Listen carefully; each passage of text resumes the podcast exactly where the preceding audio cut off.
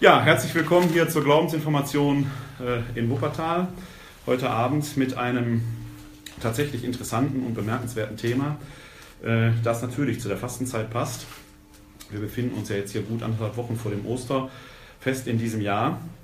Und äh, wir feiern Ostern, Kreuzestod und Auferstehung Jesu Christi, also genau ja diesen Urgrund des christlichen Glaubens, auf den wir gleich auch noch zu sprechen kommen und äh, dass dieser Urgrund tatsächlich der Reflexion und des Verstehens bedarf. Das werden wir uns heute Abend, äh, dem werden wir uns heute Abend stellen, wie die frühen Christen oder die neutestamentlichen Schriftsteller versucht haben, sich dem Geheimnis von Kreuzestod und Auferstehung anzunähern. Wir werden gleich aber am Beginn erstmal der grundsätzlichen Problematik, äh, die überhaupt zu diesem Reflexionsprozess geführt hat, uns stellen, um dann mal zu schauen, wie haben eigentlich die frühchristlichen Schriftsteller versucht, Antworten darauf zu finden und zu welchen Antworten sind die gekommen. Manche dieser Antworten äh, sind heute, sind in ihrer Wirkungsgeschichte sehr, sehr tiefgehend gewesen bis heute, manche sehr missverständlich. Da werden wir aber im Laufe des Abends hoffentlich etwas näher drauf zu sprechen kommen. Das Thema ist, wie gesagt, ähm, Sühne und Opfertod, biblische Deutungen des Kreuzestodes Jesu. Womit beschäftigen wir uns überhaupt? Wir beginnen mal mit einem Text, der jetzt mit äh, dem Thema der theologischen Bewältigung auf den ersten Blick äh, so noch gar nichts zu tun hat, der aber für uns essentiell ist. Wir sind im ersten Korintherbrief, im 15. Kapitel und da speziell die Verse 3 und folgende. Das ist ein Text, den Sie von mir hier in dieser Runde sehr, sehr häufig hören werden, weil er so essentiell ist und äh, so fundamental für unser christliches Glaubensverständnis überhaupt. Der Hintergrund ist, jetzt muss ich, ich kann Ihnen leider, äh, 1 Korinther 15, die Verse 3 und folgende. Ich habe jetzt leider nicht die unsere Standardbibelausgaben vor mir, weil wir nicht mehr genug haben hier. 1, 2, 8. Also 15 ist 1280. Genau, Seite 1280, da müssten Sie in den Bibelausgaben, die Sie hier haben, äh, nachlesen. Hintergrund zu diesem Text vielleicht ein paar Worte dazu. Wir sind äh, im äh, Korinth der frühen Christenheit. Die korinthische Gemeinde, man schätzt sie etwa auf 250 Mitglieder in einer Stadt, die etwa 200.000, 250.000 Bürgerinnen und Bürger gezählt haben dürfte. Das war so etwa die Gemeinde in Korinth. Und wir wissen aus den uns vorliegenden Texten im Neuen Testament, es sind zwei kanonische Korintherbriefe erhalten, wovon der zweite aller Wahrscheinlichkeit nach zwei Briefe behält, also uns sind drei Briefe erhalten. Wir wissen aus den vorhandenen Briefen aber, dass es noch mehr äh, Kommunikation, Briefkommunikation zwischen Paulus und der Gemeinde gegeben haben muss, die wir aber nicht kennen. Die sind nicht überliefert worden, nicht aufbewahrt worden, warum auch immer. Alleine aus den vorliegenden Briefen können wir aber schon erschließen, dass das Verhältnis des Paulus zur korinthischen Gemeinde doch ein sehr spezielles war. Paulus ist der Gemeindegründer, aber die Korinther waren mit ihm nicht überall so übereinstimmend. Es war schon ein sehr konfliktives Verhältnis mit sehr tiefgreifenden Konflikten. Kommt, da sind noch, äh, bei mir im Büro können Sie noch einen Stuhl herausholen. Ja? Mit sehr äh, tiefgreifender Kritik auch an der Person des Paulus. Also wenn wir in die korinthische Gemeinde schauen, dann haben wir da durchaus Skeptiker am Werk, die vieles hinterfragt haben, vor allem eben auch die Person des Paulus, der kam da nicht ungeschoren davon. Das ist in der, etwa in der Gemeinde von Thessaloniki oder Philippi völlig anders gewesen, wenn den Philippern gegenüber sagte, ich bin mit euch durch Geben und Nehmen verbunden. Korinth war doch eher eine schwierige Gemeinde für ihn. Das muss man für das, was nun folgt, im Hinterkopf behalten, weil das für uns heute im Jahr 2017, fast 2000 Jahre später, noch von besonderem Wert ist. Ein Streitpunkt in Korinth war offenkundig die Frage, gibt es eine Auferstehung der Toten? Das mag uns jetzt verwundern, weil wir nach 2000 Jahren Christentumsgeschichte, sofern wir denn Christen sind, diese Auferstehung von den Toten doch mehr oder weniger unkritisch einfach so übernehmen. Dabei müssen wir uns natürlich klar machen, was wir da behaupten wenn Sie hier in Wuppertal über den Laurentiusplatz gehen wollten, wo schnell, da ist noch, genau, über den Laurentiusplatz gehen würden und würden behaupten, äh, er ist wieder da oder ich habe ihn gesehen oder was auch immer, dann könnte das doch in der Tat schon etwas äh, schwierig werden, weil es doch unserer gesamten menschlichen Erfahrung eigentlich widerspricht. Die Menschen vor 2000 Jahren waren nicht dümmer als wir. Die haben genau dieselben Fragen gestellt, denn eine Auferstehung der Toten zumindest dann, wenn sie auch noch leibhaftig geschieht, erfahrbar geschieht, ist doch etwas, was den Intellekt mehr als herausfordert, ja eigentlich sogar von uns Menschen als wieder vernünftig, wenn wir ganz ehrlich sind, als wieder vernünftig empfunden wird. Und darauf reagiert der Paulus. Also es hat offenkundig in der korinthischen Gemeinde genau diese Frage gegeben, ist, ist eine Auferstehung von den Toten, ist das überhaupt vernünftig? Und darauf antwortet er jetzt. Ich fange an, in Vers 1 zu lesen, das Wichtige kommt aber ab Vers 3. In der Einheitsübersetzung von 1980. Ich erinnere euch, Brüder und Schwestern, an das Evangelium, das ich euch verkündet habe. Ihr habt es angenommen, es ist der Grund, auf dem ihr steht. Durch dieses Evangelium werdet ihr gerettet, wenn ihr an dem Wortlaut festhaltet, den ich euch verkündet habe, oder habt ihr den Glauben vielleicht unüberlegt angenommen? Denn vor allem habe ich euch überliefert, was auch ich empfangen habe. Christus ist für unsere Sünden gestorben, gemäß der Schrift, und ist begraben worden. Er ist am dritten Tag auferweckt worden, gemäß der Schrift, und erschien dem Kephas dann den Zwölf. Danach erschien er mehr als 500 Brüdern zugleich, die meisten von ihnen sind noch am Leben, einige sind entschlafen. Danach erschien er dem Jakobus, dann allen Aposteln. Als letztem von allem erschien er auch mir, dem Unerwarteten, der Missgeburt, denn ich bin der geringste von den Aposteln, ich bin nicht wert, Apostel genannt zu werden, weil ich die Kirche Gottes verfolgt habe. Bis hierhin erstmal. Was macht Paulus hier? Er erinnert die korinthische Gemeinde an den Urgrund des Glaubens, an seine basale Erstverkündigung. Worin besteht der christliche Glaube? Er besteht den, in, den Glaub, an, in dem Glauben an dem vom Kreuzestod auferstandenen. Paulus zitiert hier offenkundig ein sehr, sehr altes Glaubensbekenntnis, das nicht aus seiner Feder stammt, sondern er sagt ja ausdrücklich, ich habe euch überliefert, was auch ich empfangen habe.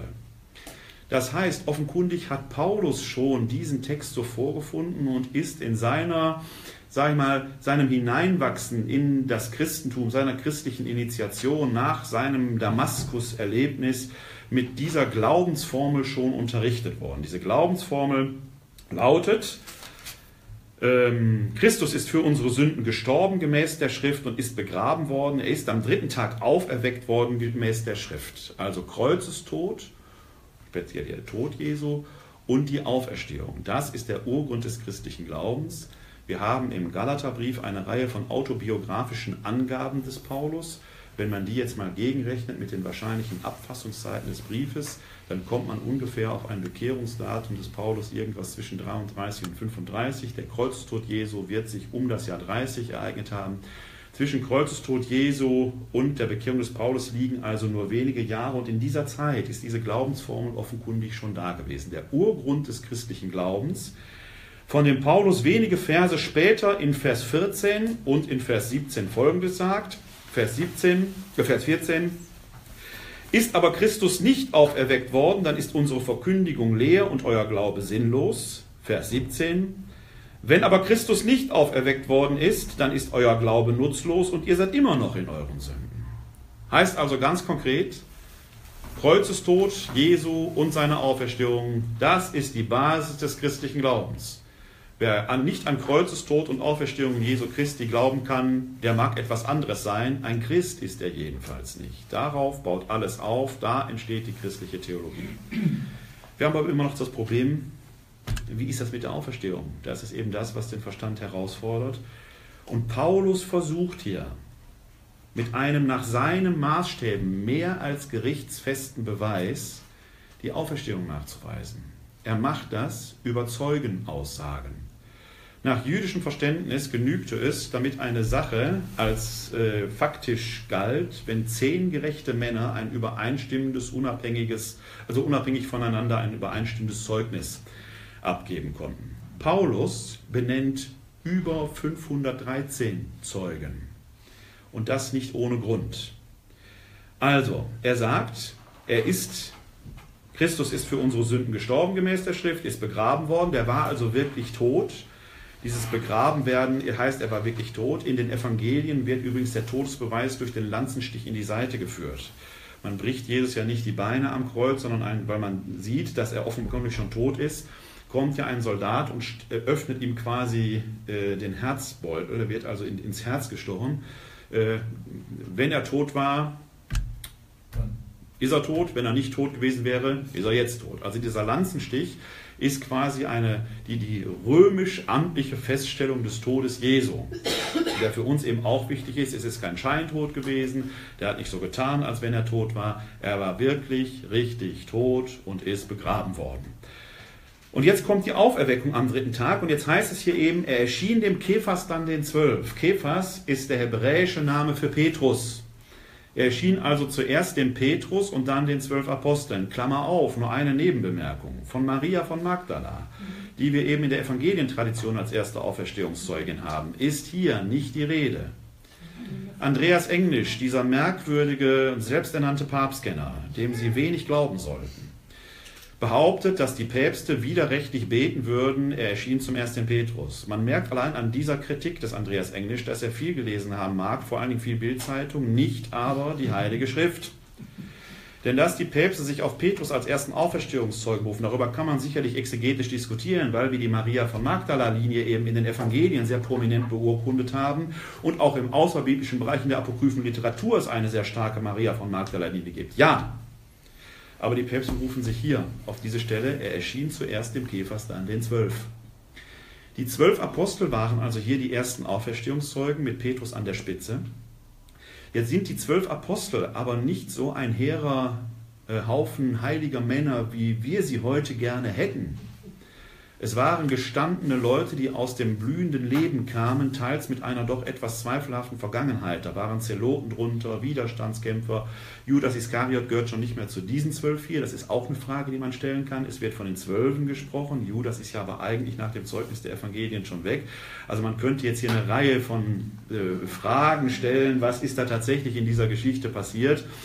Verfolgen wir vielleicht mal an einem anderen Abend, wie kriegt man diese Tradition überein. Es ist durchaus interessant, sich dem zu stellen.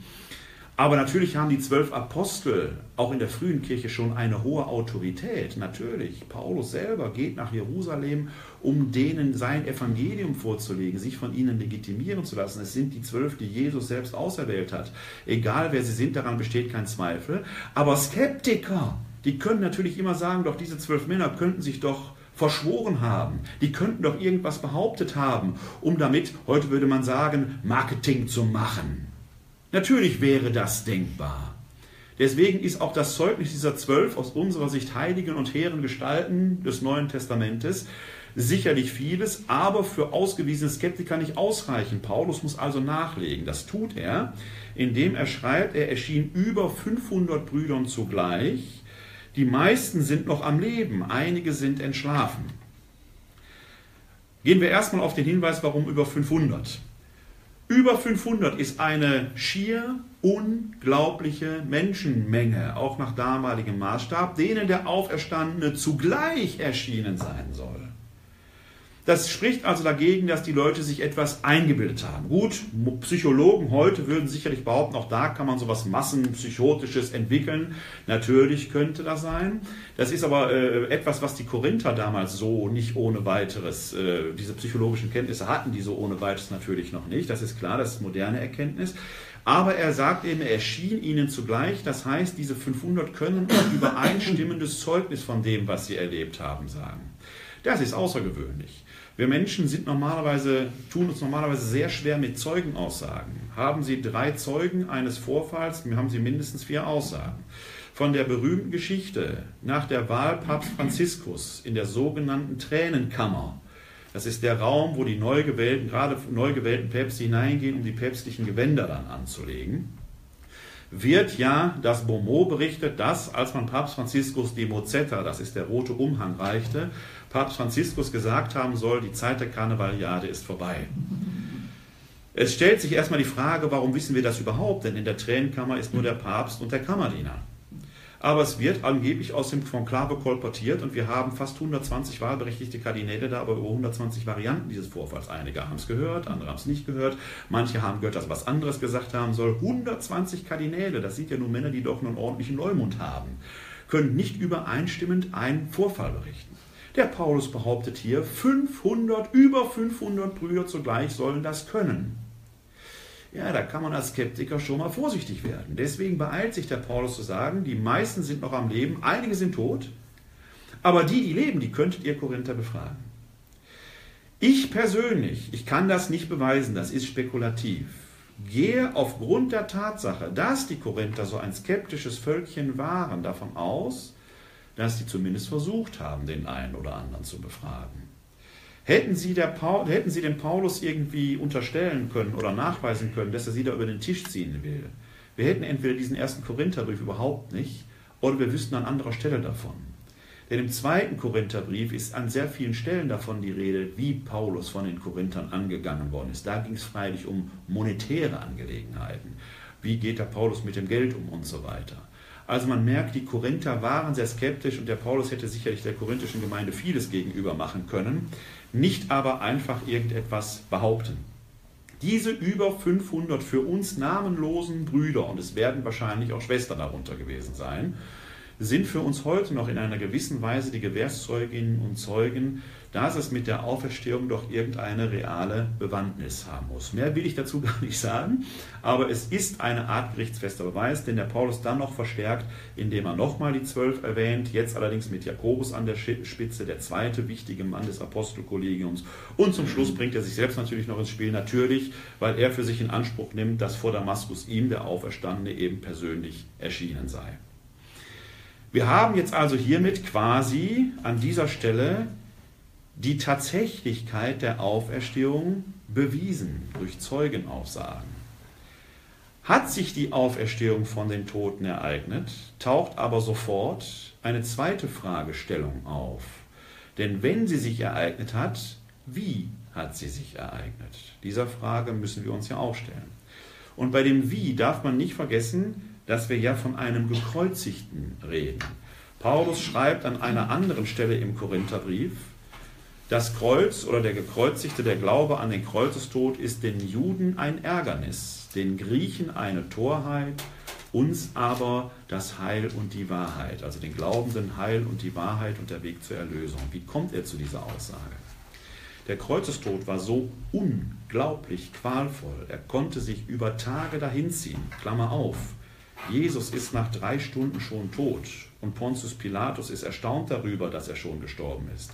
Die beiden Schächer, die mit ihm gekreuzigt wurden, denen muss man die Beine zerschlagen, um den Tod herbeizuführen. Die haben also quantitativ, wenn man so zynisch sein möchte und das feststellen möchte, haben die mehr gelitten als Jesus.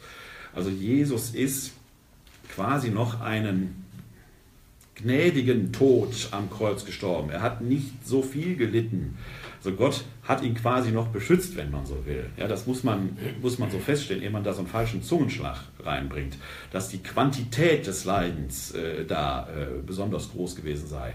Der Kreuzestod selber war so unvorstellbar grausam und konnte sich über Tage hinziehen, dass selbst antike Philosophen wie etwa Cicero der Meinung waren, eigentlich ist diese Todesart so grausam, dass selbst Schwerstverbrecher, Mörder, die ein Kapitalverbrechen begangen haben, diesen Tod nicht erleiden sollten. Der war, wurde also damals auch schon so als unmenschlich verstanden.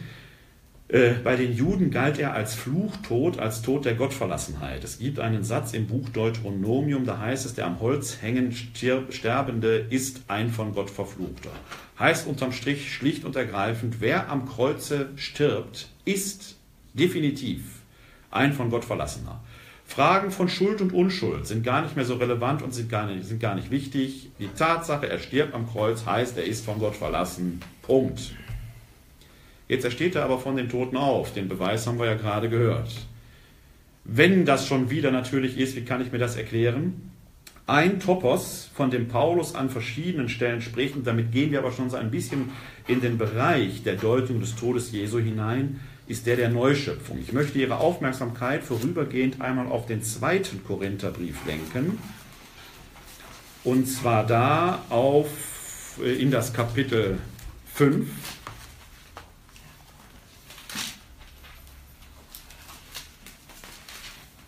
Und da speziell in den Vers 7.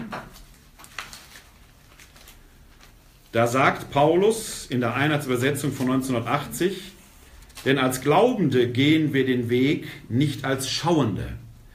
Das heißt, das Auge, das irdische, physische Schauen, sieht nur die Oberfläche. Der Glaubende, Glaube ist für Paulus nicht einfach etwas für Wahrhalten, was man nicht beweisen kann, sondern Glaube ist eine Erkenntnisform. Das heißt, der Glaube sieht tiefer als die bloße Oberfläche für Paulus. Paulus fordert uns also auf, schaut unter die Oberfläche hindurch. An anderer Stelle spricht er nämlich davon, dass der, der in Christus ist, eine neue Schöpfung ist. Und diese Tatsache, dass Paulus von der neuen Schöpfung spricht, das ist 2 Korinther Kapitel 5, Vers 17. Da sagt er in der Einheitsübersetzung wörtlich, in der Einheitsübersetzung, wenn also jemand in Christus ist, dann ist er eine neue Schöpfung. Das Alte ist vergangen, Neues ist geworden. Paulus versteht hier die Auferstehung als Neuschöpfung.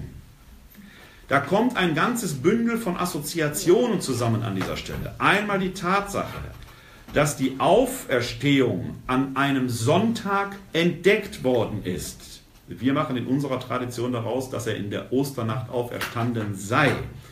Ist auch ein schwieriges Kapitel, weil nach Paulus die Auferstehung sich eigentlich im Moment des Todes ereignet. Und wir haben in unserer Tradition durchaus eine wichtige Tradition, die in der Orthodoxie noch viel, viel entfalteter ist, dass Christus den Schabbat, den Samstag, unseren Kasamstag genutzt hat, um quasi in die Unterwelt zu gehen und alle versprengten Seelen herauszuholen. Da muss er also schon auferstanden sein. Aber die Auferstehung selber ist entdeckt worden oder das leere Grab entdeckt worden an einem Sonntag. Der Sonntag ist aber der Schöpfungstag, der erste Tag der Woche.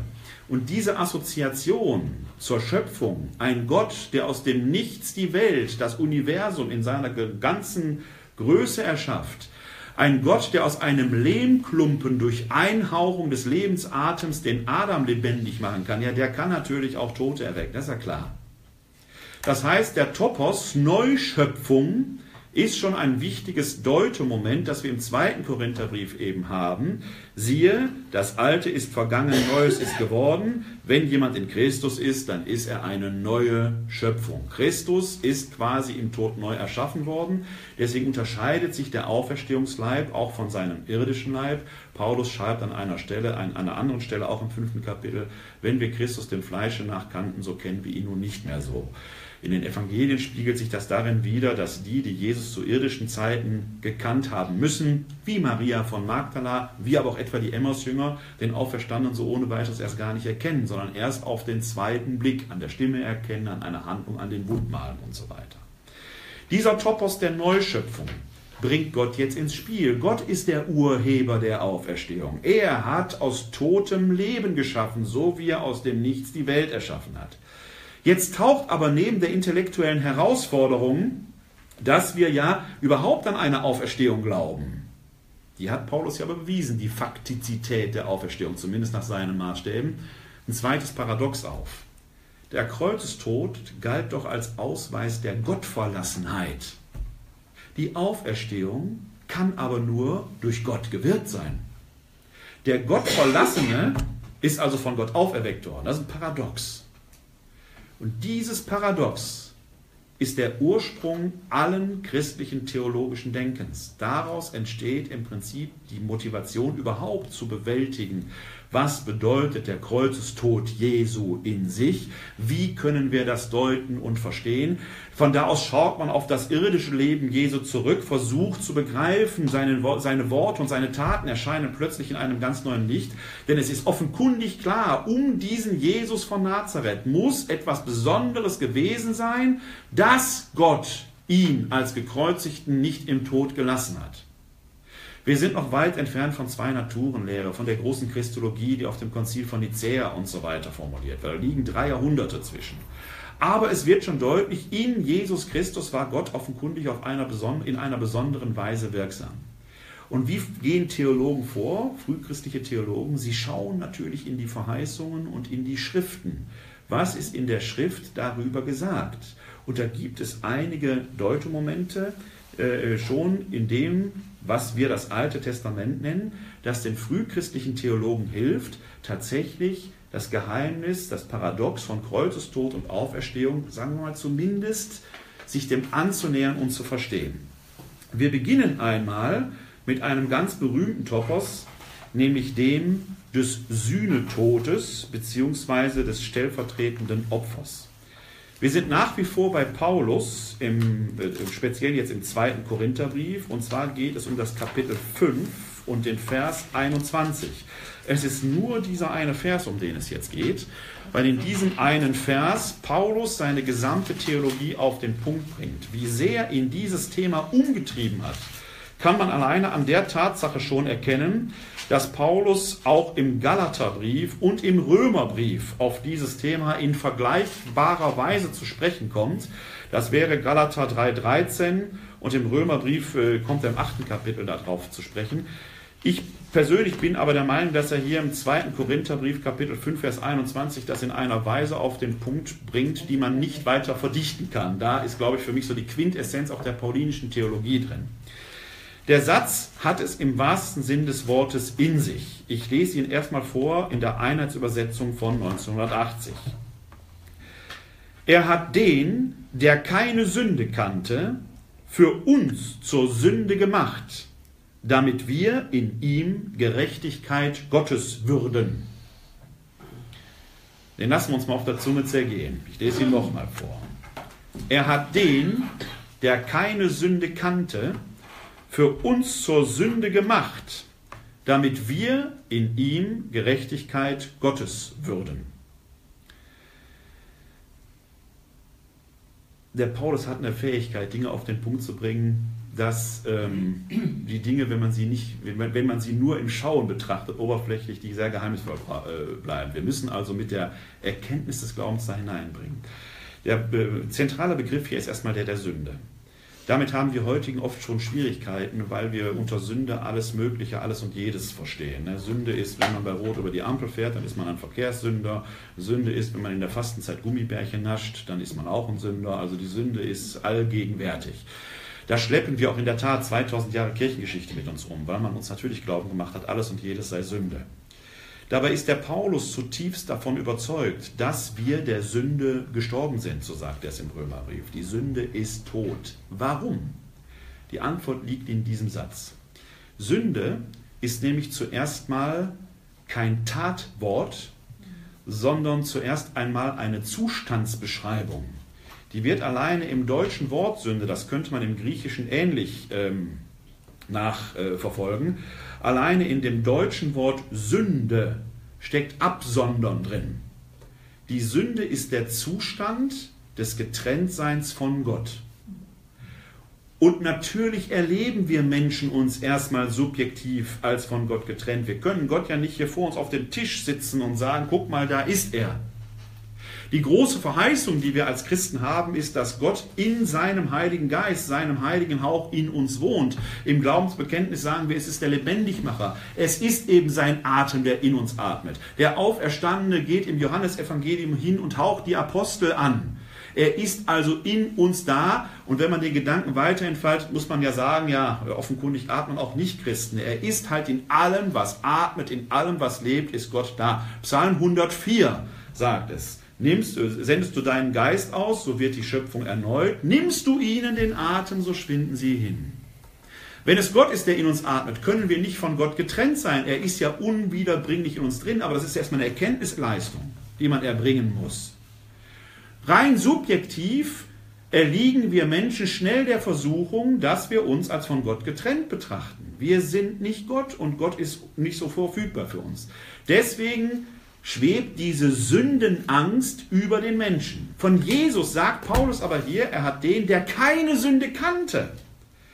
Ja, wenn Jesus der Sohn Gottes ist, wenn sich offenkundig in Kreuzestod und Auferstehung Jesu Christi er weiß, dass Gott in Jesus tatsächlich wirksam ist, dann kann er natürlich die Sünde nicht kennen, weil er selber ja in welcher Weise auch immer auf, aufs engste mit Gott verbunden ist. Wir sind, wie gesagt, noch nicht bei, er ist wahrer Gott und wahrer Mensch. Das ist Ergebnis weiterer Reflexion. Aber für Paulus ist schon klar, in Jesus ist Gott auf einer spezifischen Weise wirksam, dass Jesus nicht von Gott getrennt sein kann, wie auch immer. Die Frage ist für ihn noch nicht so virulent. Deswegen kann Jesus keine Sünde kennen.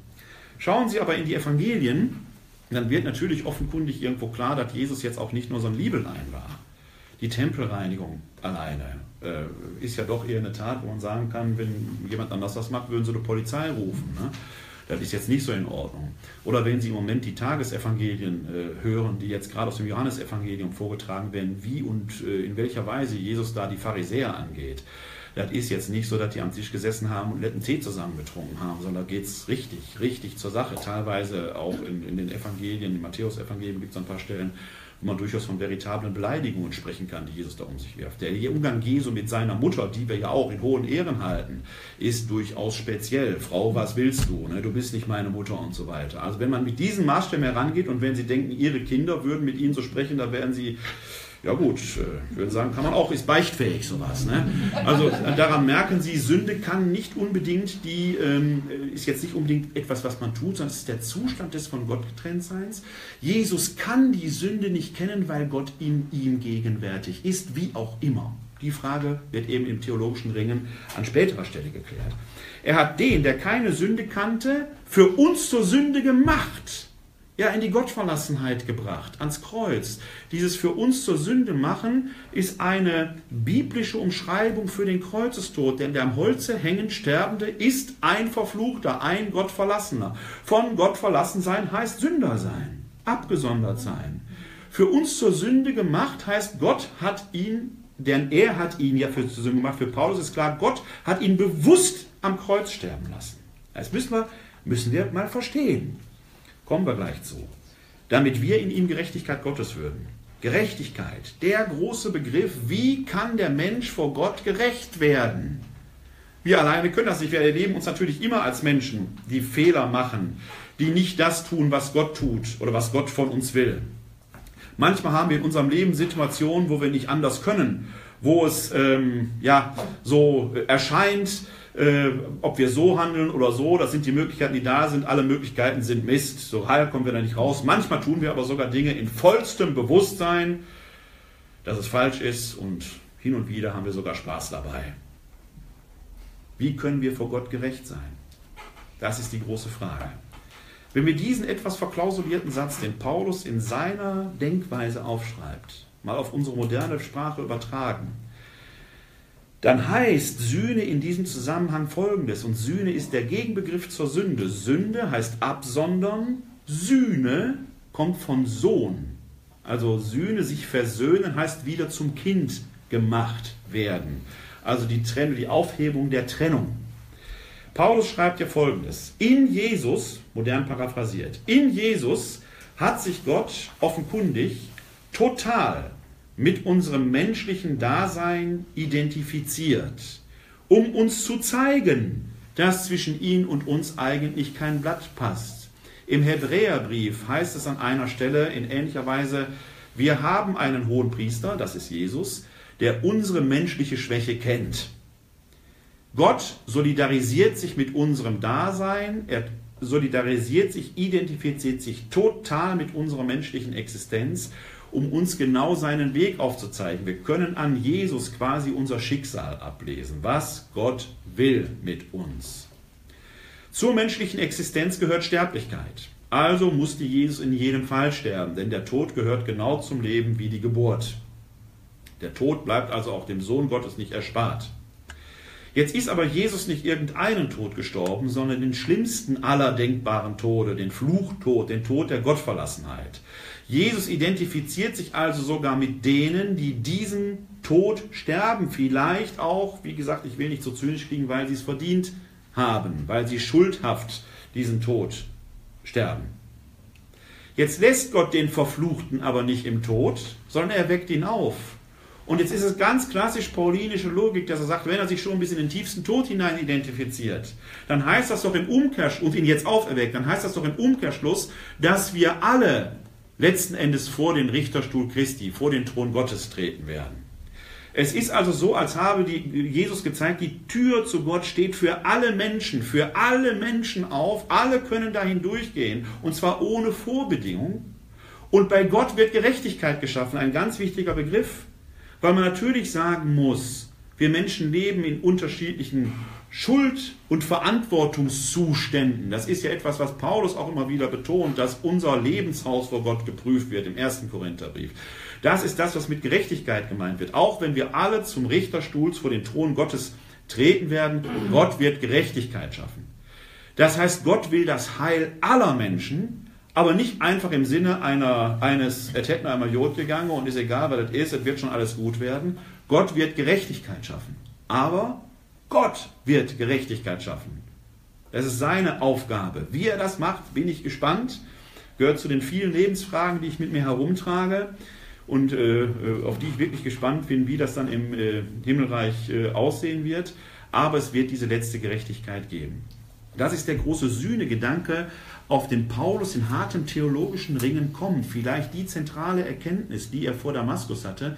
Ich halte es nicht für ausgeschlossen, dass seine Skepsis am Christentum, die ihn zur Verfolgung der Kirche gebracht hat, genau darin begründet ist, dass die Christen eben an einen Gekreuzigten glaubten.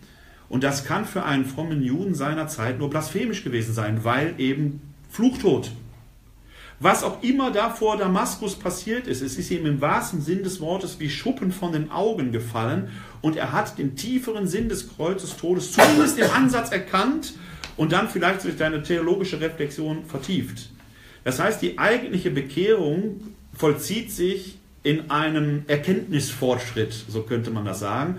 Und Paulus ist derjenige, der in seinen Briefen immer wieder betont, es ist, er musste am Kreuz sterben. Es war eben nicht egal, wie er stirbt. Er musste den Sündertod sterben, weil gerade darin die Erlösung ist, äh, dass wir eben keine Sünden, deshalb A, die Sündenangst nicht haben, nicht mehr haben müssen. Äh, wenn Christus schon aus dem Sündertod hervorgeholt wird, dann brauchen wir keine Angst mehr haben, Sünder zu sein. Paulus sagt konsequent, wir sind für die Sünde gestorben, weil Christus die Sünde am Kreuz endgültig ein für alle Mal besiegt hat. Punkt. Das ist der große Sühnegedanke, den wir eben bei Paulus haben, den er verschiedentlich ausführt. Ich möchte mal äh, in ein, äh, eine Schrift mit Ihnen noch schauen zu diesem Thema, vielleicht nur ähm, ganz kurz äh, als Einblick. Das ist das sogenannte Schreiben an die Hebräer, im Volksmund auch Hebräerbrief genannt. Streng genommen ist das kein Brief, sondern mehr eine Predigt. Ähm, dieser Text wird traditionell ähm, ja, dem Paulus zugerechnet. Er kann aber nicht aus der Feder des Paulus stammen. Er äh, stammt mit Sicherheit aus einer späteren Zeit, möglicherweise aber von einem Mann, der irgendwie mit der Paulusschule verbandelt ist. Und da schauen wir einmal in das zweite Kapitel des sogenannten Hebräerbriefes und da den Vers 17.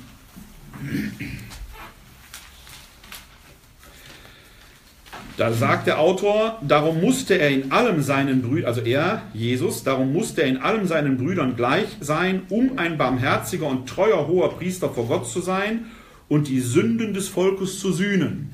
Da haben Sie also im Hebräerbrief diesen speziellen Topos der Identifikation Gottes in Jesus Christus mit seinem Volk.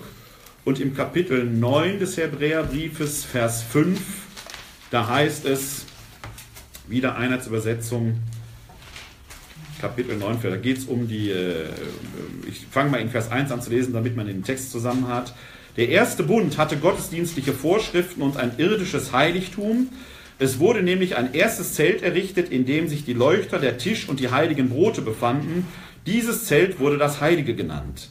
Hinter dem zweiten Vorhang aber war ein Zelt, das sogenannte Allerheiligste, mit dem goldenen Rauchopferaltar und der ganz mit Gold überzogenen Bundeslade, Darin waren ein goldener Krug mit dem Manna, der Stab Aarons, der Triebe angesetzt hatte, und die Bundestafeln. Über ihr waren die Cherubim der Herrlichkeit, die die Sühneplatte überschatteten, doch es ist nicht möglich, darüber jetzt im Einzelnen zu reden. So also ist das alles gebaut. In das erste Zelt gehen die Priester das ganze Jahr hinein, um die heiligen Dienste zu verrichten. In das zweite Zelt aber geht nur einmal im Jahr der hohe Priester allein hinein, und zwar mit dem Blut, das er für sich und für die Vergehen des Volkes darbringt. Dadurch deutet der Heilige Geist an, dass der Weg in das Heiligtum noch nicht sichtbar geworden ist, solange das erste Zelt Bestand hat. Das ist ein Sinnbild, das auf die gegenwärtige Zeit hinweist, denn es werden Gaben und Opfer dargebracht, die das Gewissen des Opfernden nicht zur Vollkommenheit führen können. Es handelt sich nur um Speisen und Getränke und allerlei Waschungen, äußerliche Vorschriften, die bis zu der Zeit einer besseren Ordnung auferlegt worden sind. Der Autor des Hebräerschreibens beschreibt hier den Opferkult des alten Bundes, der ursprünglich im Bundeszelt stattfand, später, als man den Tempel hatte, im Tempel. Er beschreibt speziell den Opferkult, den man am Fest Yom Kippur vollzog. Yom Kippur, der, größte, der große Versöhnungstag, an dem der hohe Priester stellvertretend für sein, für das Volk Israel Sühne leistet. Und dieser Kult, dieser Kult wird hier quasi beschrieben. Der hohe Priester geht also in das Allerheiligste, ehemals das Bundeszeltes, später des Tempels, und versprengte dort Blut auf das Kaporet. Das ist eine Platte auf der Bundeslade gewesen, später einfach auf dem Boden, als die Bundeslade nicht mehr da war. Das musste der hohe Priester jedes Jahr wiederholen. Immer am Yom Kippur-Fest wurde das Volk aufs Neue entsühnt. Der Hebräerbrief greift diese real existierende Praxis auf überträgt sie jetzt auf das Handeln Gottes in Jesus und sagt, das Besondere in dem Handeln Gottes in Jesus ist jetzt, dass er einmalig für alle Zeiten die Entsühnung geleistet hat. Es ist jetzt kein jährliches Opfer mehr notwendig, weil in Jesus Christus, der sein Blut am Kreuz vergossen hat, da ist der endgültige Yom Kippur-Tag für die Menschheit schlechthin dagewesen.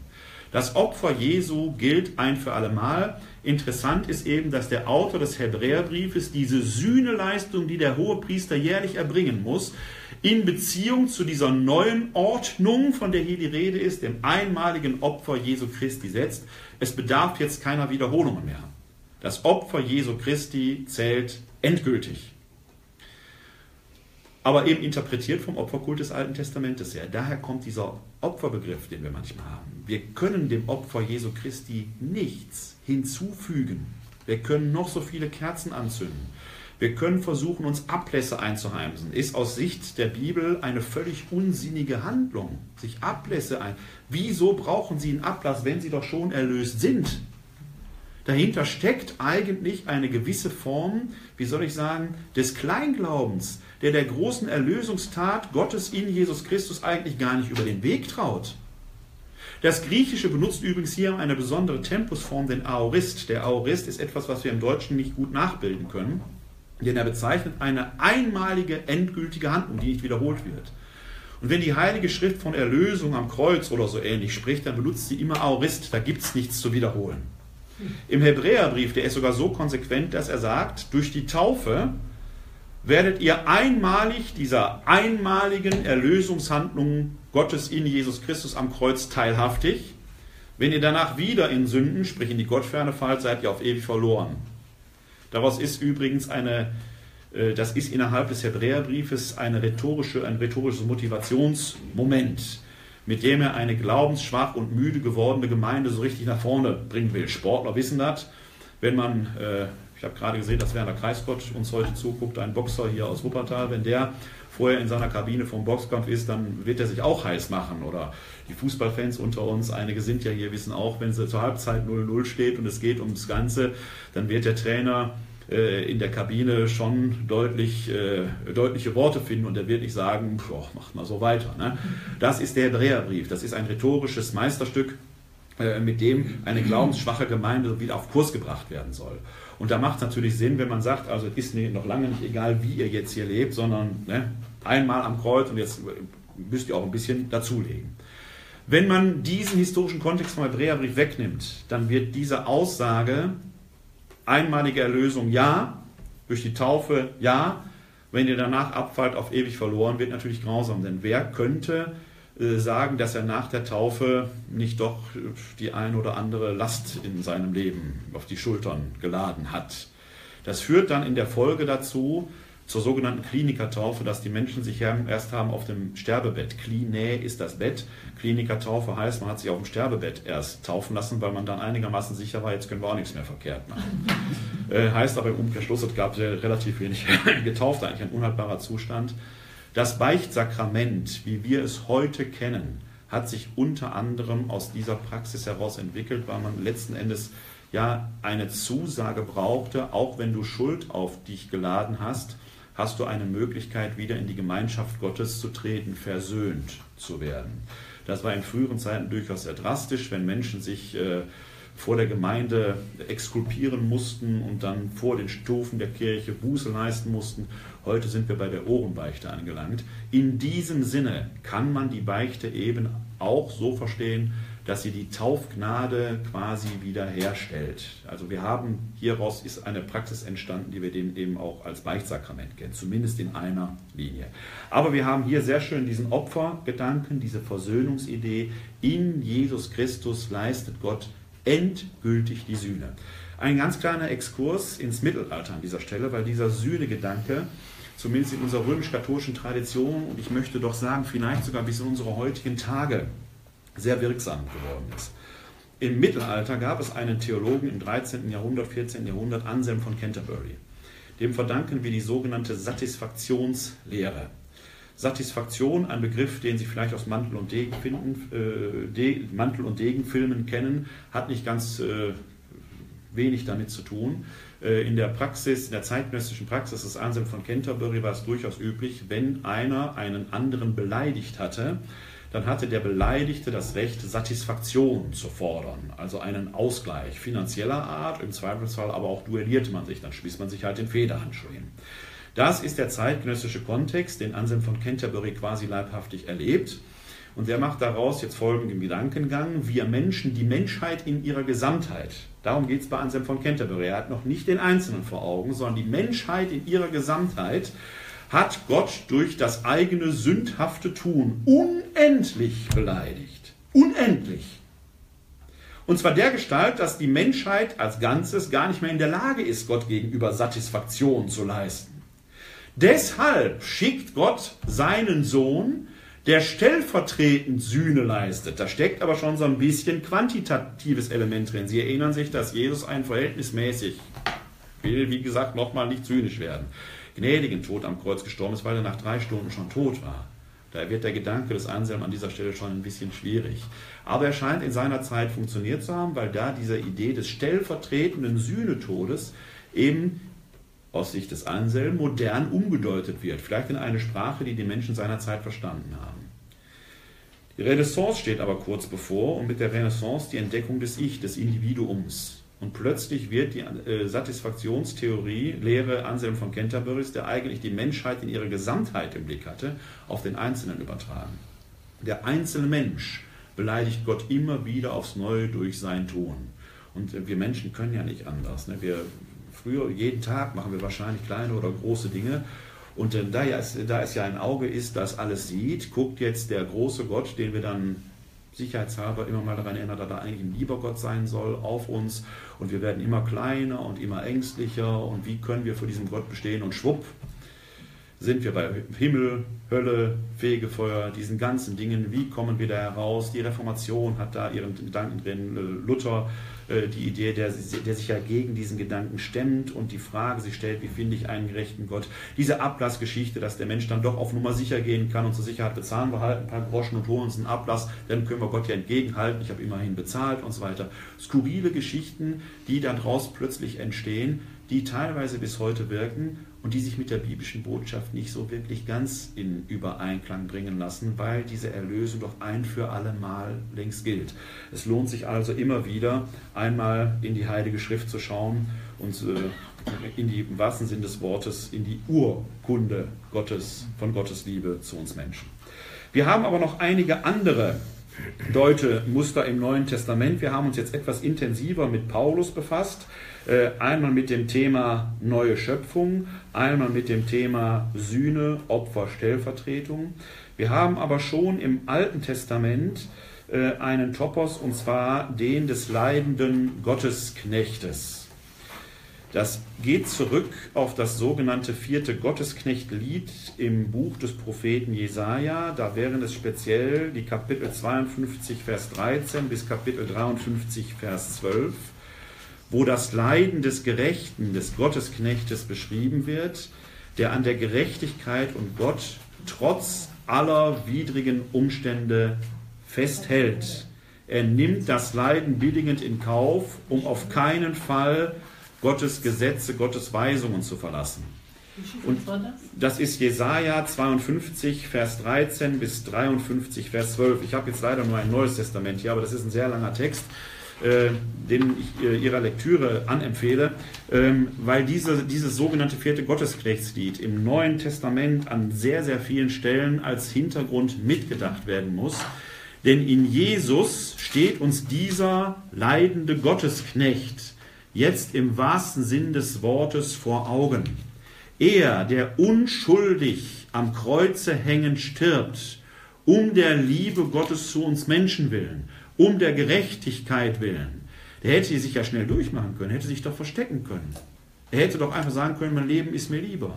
Betet er nicht noch im Garten Gethsemane, lasst den Kelch an mir vorübergehen, wenn es geht? Und dann stellt er sich doch diesem Leiden.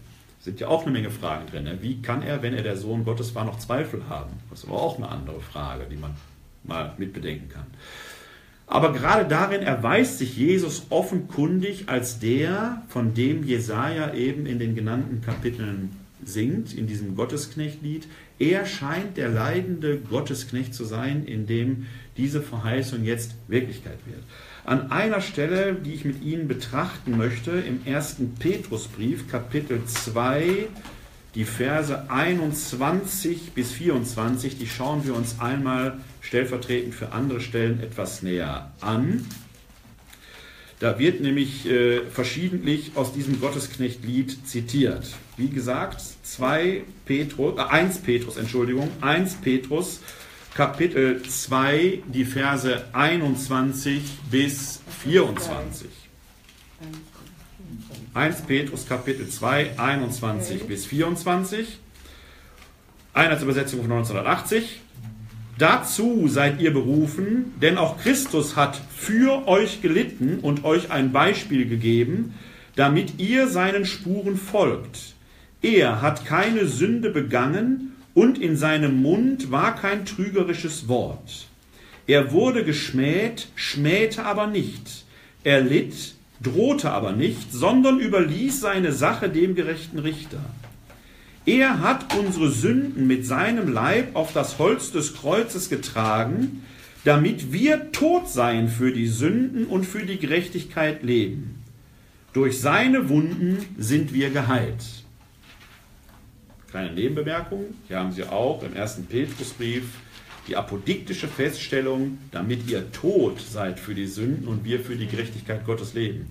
Das ist eigentlich der Auftrag, den wir Christen haben. Wir sollen uns eigentlich gar nicht mit unseren vermeintlichen Sünden beschäftigen, für die wir eigentlich tot sind, sondern als Christen haben wir eigentlich genau diese, sollten wir diese Erkenntnis haben, dass wir für die Sünde tot sind, dass wir in der Liebe Gottes leben sollen, dass wir jederzeit die Möglichkeit haben, wenn wir in unserem Leben gefehlt haben, umzukehren, umzudenken, so wie der verlorene Sohn in die Arme des Vaters fliehen kann, so werden wir auch wieder in Gottes Arme äh, leben können. Und in dieser Freude könnten wir eigentlich unser Leben gestalten und anderen Menschen nahebringen, habt keine Sorge. Ne? Ich will nicht einfach sagen, alles wird gut. Innerweltlich mag nicht alles gut werden, aber Psalm 23, der Tisch ist reich gedeckt im Augen unserer Feinde. Die Feinde bleiben da, aber die Verheißung ist, die Liebe Gottes ist stärker als alles andere. Sie bewältigt sogar den Tod. Der leidende Gottesknecht leidet ja um der Gerechtigkeit willen und stirbt rein innerweltlich betrachtet einen sinnlosen Tod. Wofür? Wofür? Er ist tot. Ja, wenn man rein innerweltlich betrachtet, ist das sinnlos. Wenn man aber über das Irdische hinaus, wir hatten vorhin Paulus, Schauen und Glauben, diese, diese glaubende Erkenntnis hat, dass es um der Gerechtigkeit willen in der Liebe Gottes weitergeht, dann wird natürlich deutlich, woher so ein leidender Gottesknecht seine Motivation nehmen kann, weil er sagt, um der Gerechtigkeit Gottes willen muss ich das Leiden tatsächlich billigend in Kauf nehmen, weil es um einen höheren Wert geht. Ein Topos, den man an vielen anderen Stellen in der Umsetzung auf die christliche Existenz im Neuen Testament sieht. Die Johannes-Offenbarung lebt weiten, weiten Teilen von den Gedanken. Wir sind ja in einer Situation der Verfolgung, wo Christen verfolgt werden, wo Christen vor die Wahl gestellt werden. Opferst du dem Kaiser oder bist du auf Gottes Seite? Und da ist immer dieser Topos, im Himmel ist die Entscheidung schon längst gefallen. Christus hat gesiegt. Hier auf der Erde müssen wir uns noch in Raum und Zeit mit diesen Dingen auseinandersetzen. Aber im Himmel steht schon längst fest, der Sieg ist errungen. Jetzt entscheide du, auf welcher Seite willst du stehen. Ich muss leider auf BVB zu sprechen kommen, weil wir Dortmund-Fan hier haben. Wenn wir das Endspiel der Halbfinale ist, Dortmund gegen Bayern. Ne? Ja? Wenn der Sieg Dortmunds doch immer schon feststeht, dann muss das Spiel trotzdem ausgetragen werden. Und die Bayern werden jetzt sagen, die Messe ist noch nicht gelesen. Wir werden sehen. wohin der Weg uns da entsprechend führt. Aus Sicht der Ewigkeit steht der Sieg längst fest und der leidende Gerechte nimmt deshalb das irdische Leidend billigend in Kauf um des höheren Zieles der Gerechtigkeit Gottes willen. Ein Topos, den die Christen nicht erfunden haben, denn dieses Textstück, was ich gerade aus dem ersten Petrusbrief äh, verkündet habe, besteht fast ausschließlich aus Zitaten aus diesem Gottesknechtlied. Und Sie haben vielleicht, wenn Sie die Liturgie vom Leiden und Sterben Jesu Christi am Karfreitag ein wenig im Ohr haben, erkannt, dass diese Texte da nicht ganz unbekannt sind. Die spielen da nämlich eine Rolle. Dieses, dieser Topos vom leidenden Gottesknecht kommt in den Lamentationen teilweise vor, sie wird in der Verkündigung vorgetragen, sie kommt in manchen Liedrufen vor. Äh, alleine dieser Satz, durch seine Wunden sind wir geheilt, kommt in vielen Kehrversen vor. Es ist genau das, der leidende Gerechte wird zum Prototyp dafür, dass das Leiden, ich will nicht sagen, sich lohnt. Denn man kann jetzt daraus eine Leidensmystik machen, die im Leiden den eigentlichen Weg findet. Den Umkehrschluss darf man auch nicht machen. Man kann jetzt nicht sagen, nur wer leidet, kommt zu Christus. Nein, Christus hätte sich das Leiden gerne erspart. Wenn es geht, lass den Kelch an mir vorübergehen. Aber wenn es keinen anderen Weg gibt, dann muss man unter Umständen durch dieses Tal der Tränen hindurch. Ein Deutetopos, den wir im Alten Testament vorgeprägt und im Neuen Testament hier ausgeprägt, ausgefaltet finden. Übrigens verbunden mit diesem kleinen Wörtchen für. Wir haben in diesem Zitat hier im ersten Petrusbrief auch wieder diesen Topos, er hat keine Sünde begangen, in seinem Mund war keine Falschheit, war kein trügerisches Wort. Dann haben wir aber eben hier deutlich auch den Satz, ich muss ihn nochmal eben kurz suchen, damit ich ähm, ihn richtig zitiere. Er hat unsere Sünden mit seinem Leib auf das Holz des Kreuzes getragen, damit wir tot sind, für die Sünden und für die Gerechtigkeit leben. Dieses äh, im Vers 21 heißt es dann noch deutlicher, dazu seid ihr berufen worden, denn auch Christus hat für euch gelitten. Dieses für euch hören wir in jeder Eucharistiefeier. Und zwar bei den Einsetzungsworten. Denn dieses, dieses Thema des leidenden Gerechten, des leidenden Gottesknechtes, der Proexistenz spielt in allen Einsetzungsworten eine zentrale Rolle. Es würde jetzt zu weit führen, einen Vergleich der vier Einsetzungsberichte zu machen. Ich fasse das jetzt mit Blick auch auf die Zeit etwas summarisch zusammen. Wir haben im Neuen Testament insgesamt vier Berichte vom letzten Abendmahl, die die Einsetzungsworte beinhalten. Es gibt den fünften Bericht im Johannesevangelium. Das Johannesevangelium berichtet auch vom letzten Abendmahl, aber hat nicht diese klassischen Einsetzungsworte, sondern da haben wir die Erzählung von der Fußwaschung. Hängt eine mögliche Begründung damit zusammen, dass Johannes wahrscheinlich oder möglicherweise die drei anderen Evangelien, die wir die Synoptiker nennen, kannte und jetzt eher eine Deutung des dort Beschriebenen verfasst einen sogenannten Midrash. Das ist eine Möglichkeit, wie man sich das Johannesevangelium und seine Besonderheiten erklären kann. Also eine Interpretation der drei schon vorhandenen Evangelien. Ich sage mal etwas platt, weil er sagt, ich muss jetzt nicht zum vierten aufschreiben, was schon längst bekannt ist, aber er liefert eine Deutung, denn der Sache nach hat er das, was wir in der römisch-katholischen Tradition als Realpräsenz, Christus ist in seinem, im Brot leibhaftig da, weil er sagt, das ist mein Leib in den Einsetzungsberichten, finden wir im Johannesevangelium der Sache nach in der sogenannten Brotrede im sechsten Kapitel. Wie, kannst, wie können die Jünger sein Fleisch essen? Fragen. Wie kann er uns sein Fleisch zu essen geben? Fragen die Juden. Da sagt Jesus, wer mein Fleisch nicht isst und mein Blut nicht trinkt, der bleibt nicht in mir und ich bleibe in ihm. Da haben sie genau diesen Topos, dass Jesus in den Gestalten von Brot und Wein leibhaftig da ist, im Johannesevangelium ausgeprägt. Wir sind jetzt aber bei den klassischen Einsetzungsberichten, die finden wir bei Markus, Matthäus und Lukas und bei Paulus im ersten Korintherbrief.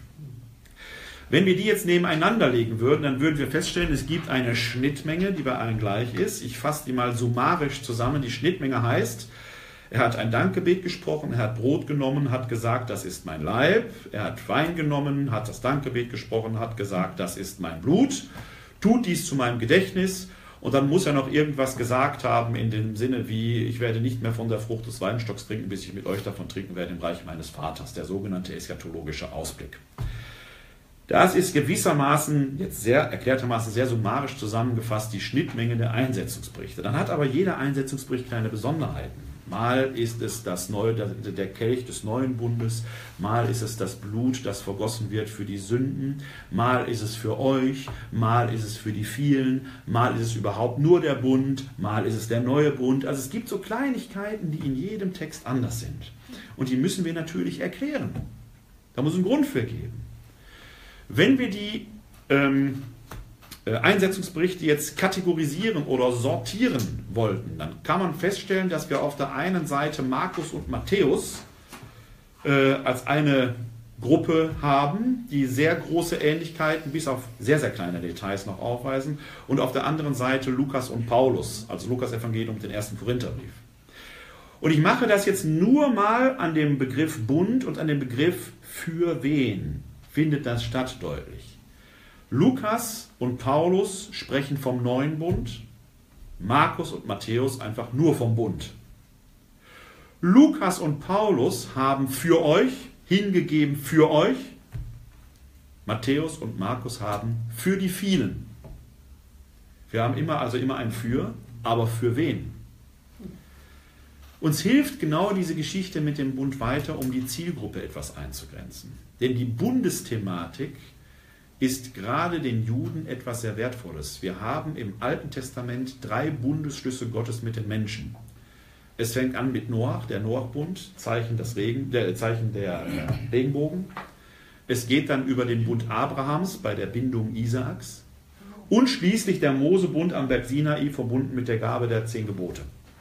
Das sind die drei alttestamentarischen Bundesschlüsse.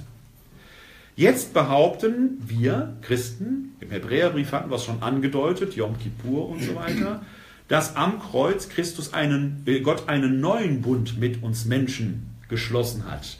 Wir Christen haben also zu den drei alttestamentarischen Bünden noch den vierten neutestamentlichen Bund, den endgültigen Gottes, der jetzt nämlich über das Volk Israel hinaus allen Menschen gilt. Und da kann man die, die, wunderbar die Feinheiten zwischen Paulus, Lukas auf der einen und zwischen Matthäus Markus auf der anderen Seite her erklären. Warum? Matthäus und Markus schreiben für eher judenchristlich geprägte Gemeinden. Deswegen haben die nur Bund, weil es für die quasi reicht. Hier hat ein neuer Bund stattgefunden.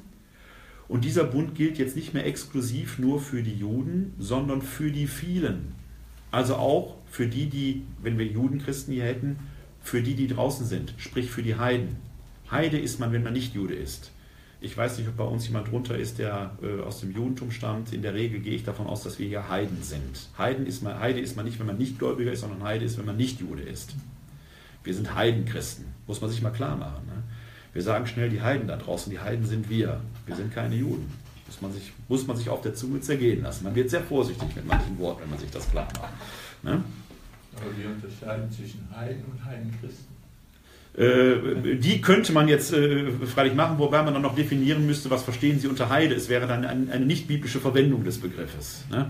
Äh, alle darüber denken. Ja, unser moderner Sprachgebrauch äh, hat da seine eigene Deutung. Ja, ich argumentiere jetzt von der, von der Bibel her. Ne?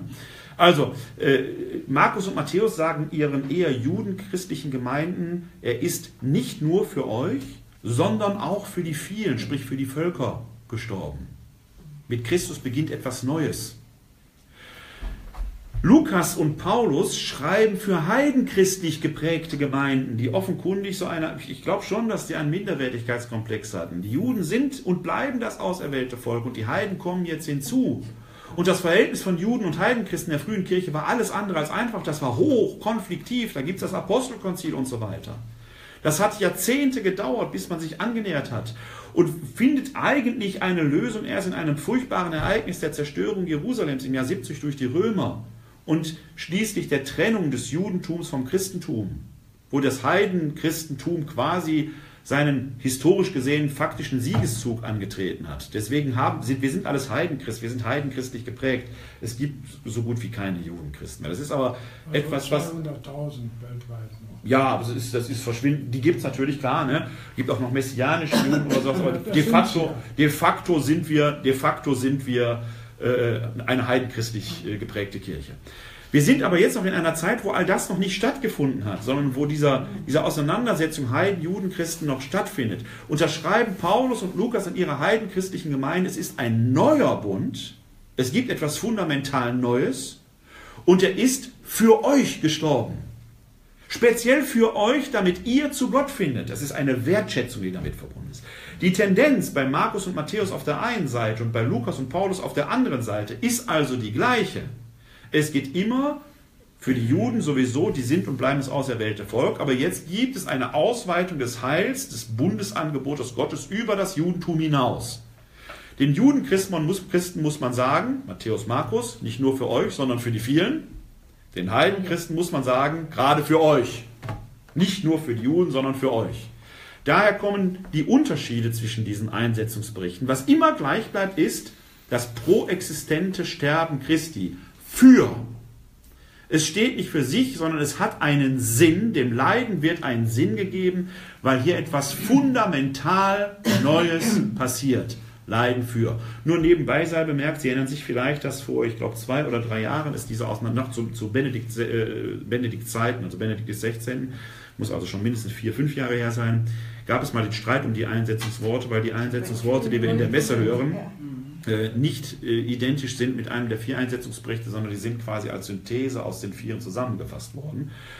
Und die Frage war, was sagt man jetzt für euch, für viele oder für alle? Papst Johannes Paul II hatte einmal gesagt, das Bundesangebot Gottes gilt für alle. Deswegen hatte er aus dem Euch und die vielen für alle gemacht. Papst Benedikt hatte einer gewissen Weise einen Rollback gemacht, den ich persönlich befürworte, weil der schlicht und ergreifend biblischer ist. Papst Benedikt hat die Worte wieder zurückgeholt in das für euch und die vielen. Das ist also beides. Jetzt wird es an dieser Stelle aber interessant, denn die Tendenz, des für, die biblische Tendenz des für euch und die vielen ist ja identisch. Es geht immer darum, dass die Heiden kommen. Wir heute, wenn wir in der Messe sitzen, hören aber für euch, das sind die, die hier sind, und die vielen da draußen. In der Tendenz eigentlich wieder richtig, aber die Zielgruppen sind mit denen der Bibel nicht mehr ganz identisch. Ja? Und jetzt machen manche eben aus für euch plus für viele muss doch für alle heißen. Selbst wenn wir die Worte nicht im nicht biblischen Sinne, sondern in unseren kontextuellen Verständnissen lesen, bevorzuge ich trotzdem das für euch und die vielen, weil das für alle doch sehr vereinnahmend ist. Was ist? Weil es, es, nimmt, den, es nimmt denen, die es nicht wollen, die Freiheit. Ich muss aber als Christ die Freiheit der Menschen immer mitdenken. Man muss zu Gott, man muss Gott sagen können, ich möchte nicht erlöst werden. Ich halte das für eine Absurdität, die eigentlich nicht denkbar ist, zumindest wenn man im Angesicht Gottes steht, dass man Gott dann noch sagt. Also hier auf Erden können Sie sagen, den gibt es nicht. Ich kann das auch nicht beweisen, dass es ihn gibt.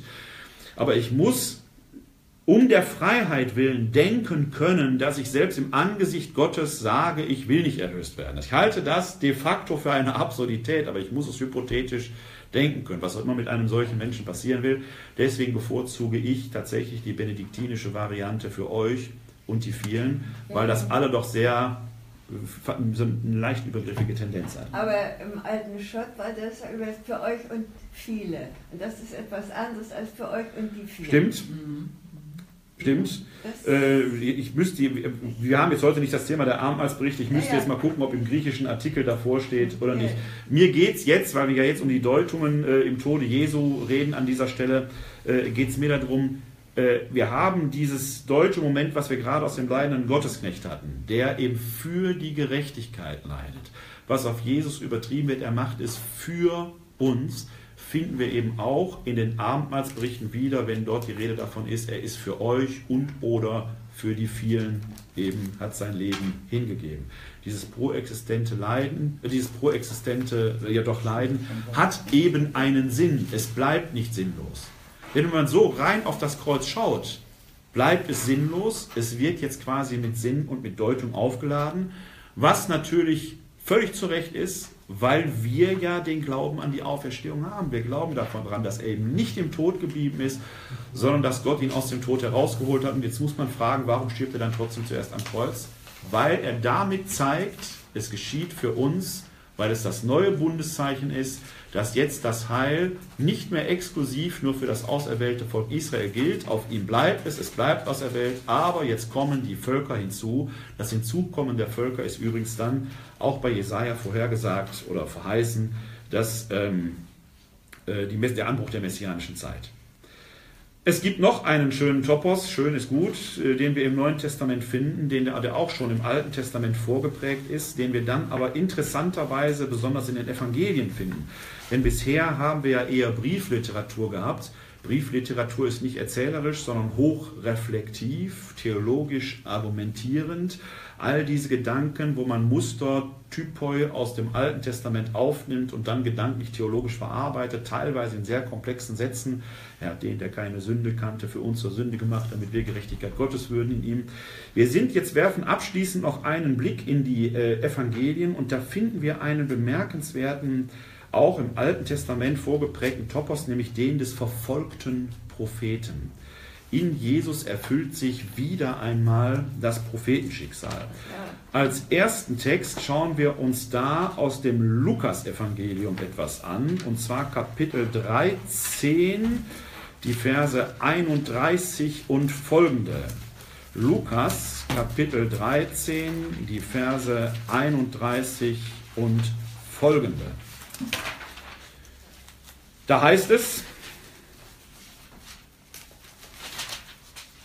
Zu dieser Zeit kamen einige Pharisäer zu ihm und sagten, Geh weg, verlass dieses Gebiet, denn Herodes will dich töten. Er antwortete ihnen, Geht und sagt diesem Fuchs, ich treibe Dämonen aus und heile Kranke heute und morgen, und am dritten Tage werde ich mein Werk vollenden. Doch heute und morgen und am folgenden Tag muss ich weiter wandern, denn ein Prophet darf nirgendwo anders als in Jerusalem umkommen. Jerusalem, Jerusalem, du tötest die Propheten und steinigst die Boten, die zu dir gesandt sind. Wie oft wollte ich deine Kinder um mich sammeln, so wie die Henne ihre Küken unter ihre Flügel nimmt, aber ihr habt nicht gewollt. Darum wird euer Haus von Gott verlassen. Ich sage euch, ihr werdet mich nicht mehr sehen bis zu der Zeit, in der, äh, bis die Zeit kommt, in der ihr ruft, gesegnet sei er, der kommt im Namen des Herrn. Auch ein Text mit ganz, ganz vielen Anspielungen. Ich will nur auf ein paar, äh, summarisch auf ein paar Seitenaspekte äh, äh, Sie verweisen. Wir haben oft die Pharisäer als böse Buben so im Hinterkopf, als wenn das alles schlimme Leute gewesen wären. Das Neue Testament gibt das so nicht her. Wir haben erstmal sehr bekannte und namentlich äh, berühmt, also berühmt und namentlich bekannte Pharisäer, die offenkundig auf der Seite gestanden haben, Jesu gestanden haben. Ich erwähne nur Nikodemus, oder Josef von Arimathea. Und ein gewisser Paulus war auch Pharisäer. Also das Pharisäertum selber ist erstmal in sich nicht geeignet, um Gegner Jesu zu sein. Es gab unter den Pharisäern Gegnern Jesu, ja, aber jetzt die Pharisäer in Bausch und Bogen da äh, zu verurteilen, das äh, ist so sicherlich nicht statthaft.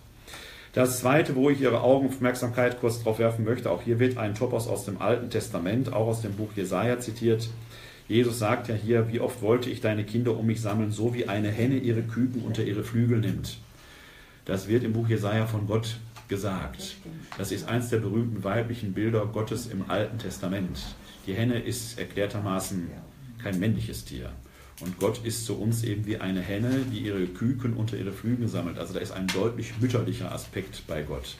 Die Bibel kennt nicht nur den patriarchalen Gott. Das sei nur, auch hier im Neuen Testament haben wir da einen schönen Beleg äh, wo wir mal so ein ganz anderes Bild von Gott äh, vorgestellt bekommen. Auch das sei jetzt hier nur am Rande erwähnt. Was uns jetzt hier interessiert, die Pharisäer, die hier sind, warnen Jesus ja vor Herodes Antipas, der will dich töten. Diese Pharisäer scheinen auf der Seite Jesu zu stehen. Wir sind innerhalb des ähm, Lukas-Evangeliums an einer Stelle innerhalb der Dramaturgie, wo Jesus den grandiosen Anfang in Galiläa bereits hinter sich hat. Die ersten Zweifel kommen auf. Vor allen Dingen sind die Mächtigen offenkundig auf ihn aufmerksam geworden und auf seine Verkündigung. Und dieser Herodes Antipas möchte ihn da offenkundig aus dem Weg räumen. Jesus macht sich jetzt auf den Weg nach Jerusalem und er sieht in der Diktion des Lukas sein Schicksal in Jerusalem voraus, wenn er sagt, denn ein Prophet darf nirgendwo anders als in Jerusalem umkommen. Er geht also nicht nach, nur nach Jerusalem, um da ein Fest zu feiern oder zu predigen, sondern er will offenkundig in Jerusalem eine Entscheidung herbeiführen, deren Ergebnis uns bekannt ist. In der Dramaturgie des Lukasevangeliums und für die, die um ihn waren, natürlich noch lange nicht klar, was da passiert. Wir schauen ja rückblickend auf diese Ereignisse. Lukas legt Jesus hier also als Motivation in den Mund, er ist ein Prophet Gottes, in ihm muss sich das Prophetenschicksal erfüllen. Und für das Prophetenschicksal gehört es sich eben, dass in Jerusalem kein gutes Ende nehmen wird. Jesus teilt also das Schicksal der Propheten Gottes. In ihm spricht Gott.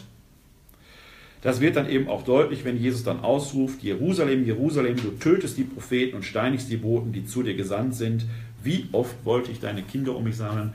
Auch ein Topos, den wir in den Lamentationen am Karfreitag hatten. Wie oft wollte ich dich sammeln? Du aber hast mich getötet, du hast mich verstoßen. So gehen wir Menschen mit Gott um. Gott präsentiert uns seine Liebe, wir aber schlagen ihn quasi tot oder wollen ihn von uns fernhalten. Das ist das klassische Prophetenschicksal, das wir im Alten Testament sehr, sehr häufig finden. Die Propheten waren keine Männer, die vom Volk lieb, also vom Volk vielleicht schon, aber von den Mächtigen auf keinen Fall geliebt wurden. Ähm, zum Prophetenschicksal gehört es, dass äh, man nicht unbedingt nur Beifall bekommt. Ähm, wir haben dann eine ähnliche äh, Weiterführung im Markus-Evangelium und das soll dann der letzte Text für heute Abend sein. Wir sind im zwölften Kapitel, die Verse 1 bis 12. Markus 12, 1 bis 12.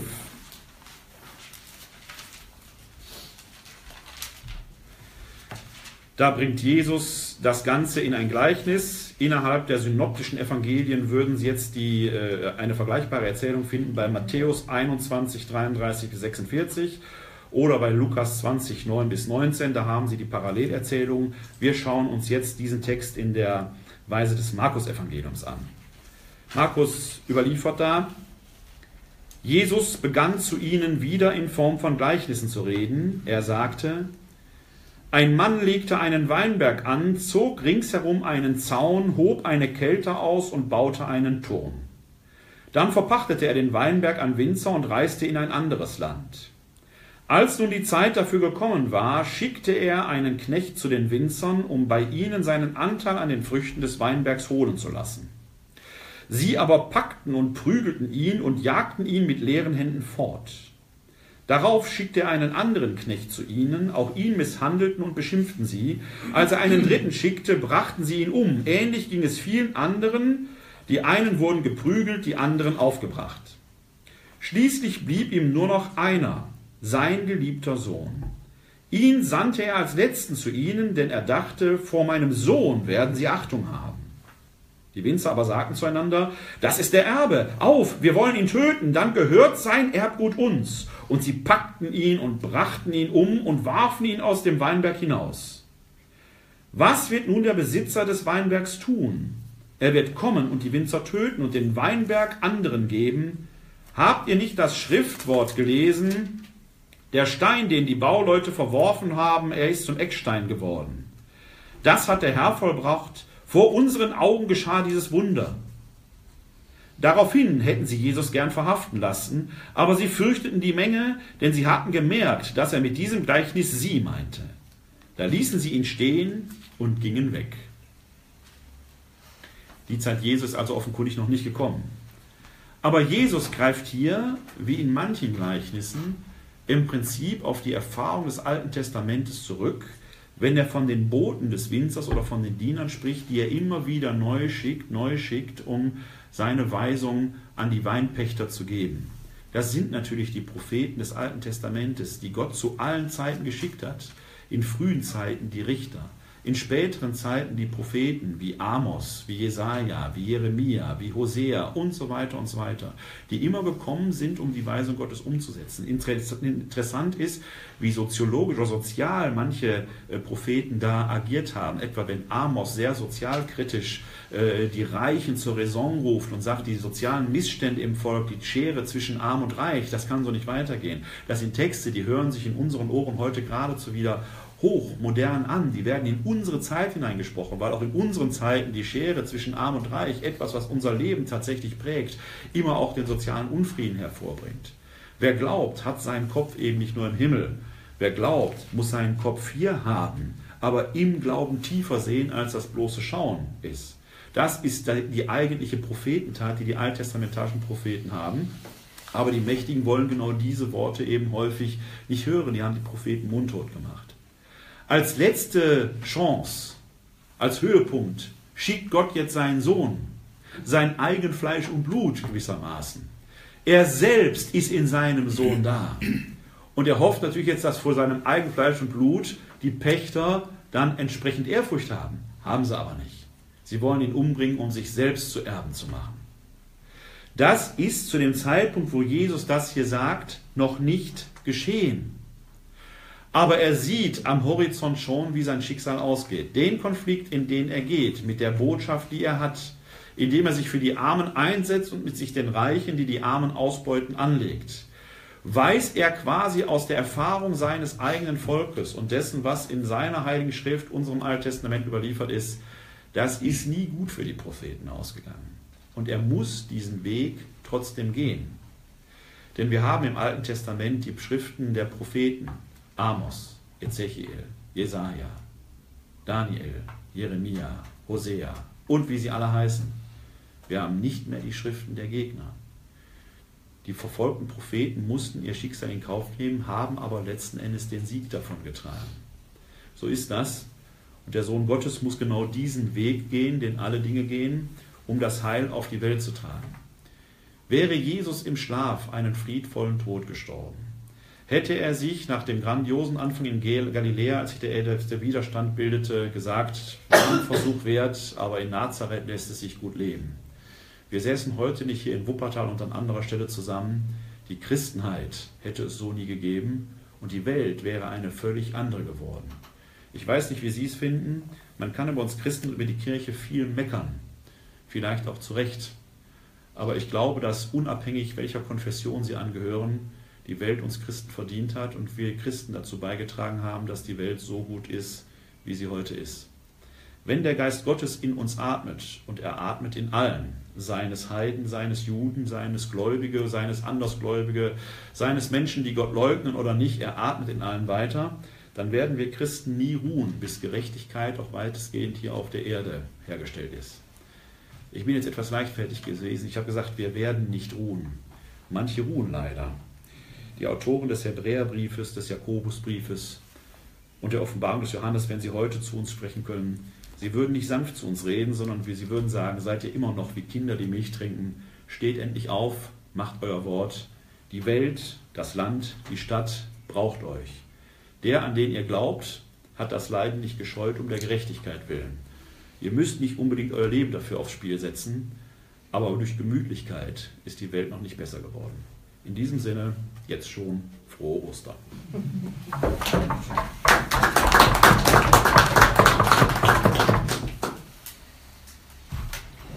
Ich habe nochmal zum Anfang Ihres Vortrags eine, eine Frage. Durch die Entsühnung durch Christus ist ja für uns etwas sehr Erfreuliches passiert. Wieso haben denn unsere Vorfahren so lange dieses, diese fürchterliche Angst vor der, dem Zorn Gottes so hoch gehalten? Ähm, so praktisch. Die Leute den Daumen drauf zu halten. Macht. Das ist sicherlich das eine. Ähm, es, ich, ich, glaube, es gab nicht umsonst immer eine tiefe und tief sitzende Angst davor, dass die Menschen selbst in der Bibel lesen könnten. Ähm, ich werde heute ja. manchmal gefragt, äh, oder wenn ich so, so, Vorträge halte oder mit Leuten darüber spreche, dann sagen die mal, das kann man nicht verstehen. Ja, also wir haben natürlich, wenn wir hier in dieses Buch schauen, ne, das ist das Wort Gottes, und dann gehen wir mit einer unglaublich großen Scheu und Ehrfurcht da, äh, daran. Äh, das ist manchmal, wenn man Paulus liest, muss man sich schon anstrengen. Das wussten aber die damals schon. Es gibt im zweiten Petrusbrief eine schöne Stelle, wo man sagt, lest die Schriften des ehrwürdigen Bruders Paulus, lest sie aber mit Bedacht, denn man kann schnell in ihnen umkommen. Also äh, es wird empfohlen, den Paulus zu lesen. Offenkundig damals schon, war sich klar, der, den zu lesen, das ist in der Tat nicht so ganz einfach. Da muss man sich schon ein bisschen drauf einlassen. Aber man, man kann es lesen und man kann es verstehen, wenn man nicht mit einer falschen Scheu da herangeht weil es das Wort Gottes ist, denken wir auch, das muss doch irgendwie einen ganz tiefen, tiefen Sinn haben. Den hat es auch, aber den können wir entdecken. Wir können es selbst lesen. Wenn wir selbst lesen, ich bin nicht umsonst Exeget geworden, Neutestament in meinem Fall, weil ich der Meinung bin, dass die Exegeten, die Alten und die Neuen Testamentler, wir sind so ein bisschen die Anarchisten in der Kirche. weil wir uns mit den Texten beschaffen und befassen und hier drin sehen, Mensch, guck mal, also im Neuen Testament steht drin, ihr seid der Sünde tot. Was soll diese ganze Geschichte mit dem Ablass? Was soll diese ganze Sündenangst, die den Menschen eingeredet wird? Ja, es gibt Menschen, die haben Sündenangst. Das weiß der Paulus auch. Der Paulus sagt den Korinthern, weil es unter den Korinthern welche gab, die gesagt haben, wenn die Sünde tot ist, dann können wir tun und lassen, was wir wollen. Den bescheinigt Paulus einen starken Glauben. Die haben es im Prinzip begriffen.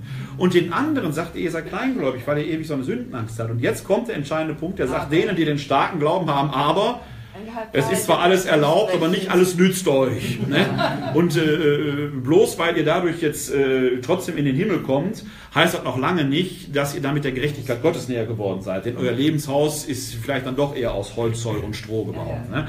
Also an der Stelle kommt die Gerechtigkeit eben zum Tragen, die letzten Endes notwendig ist.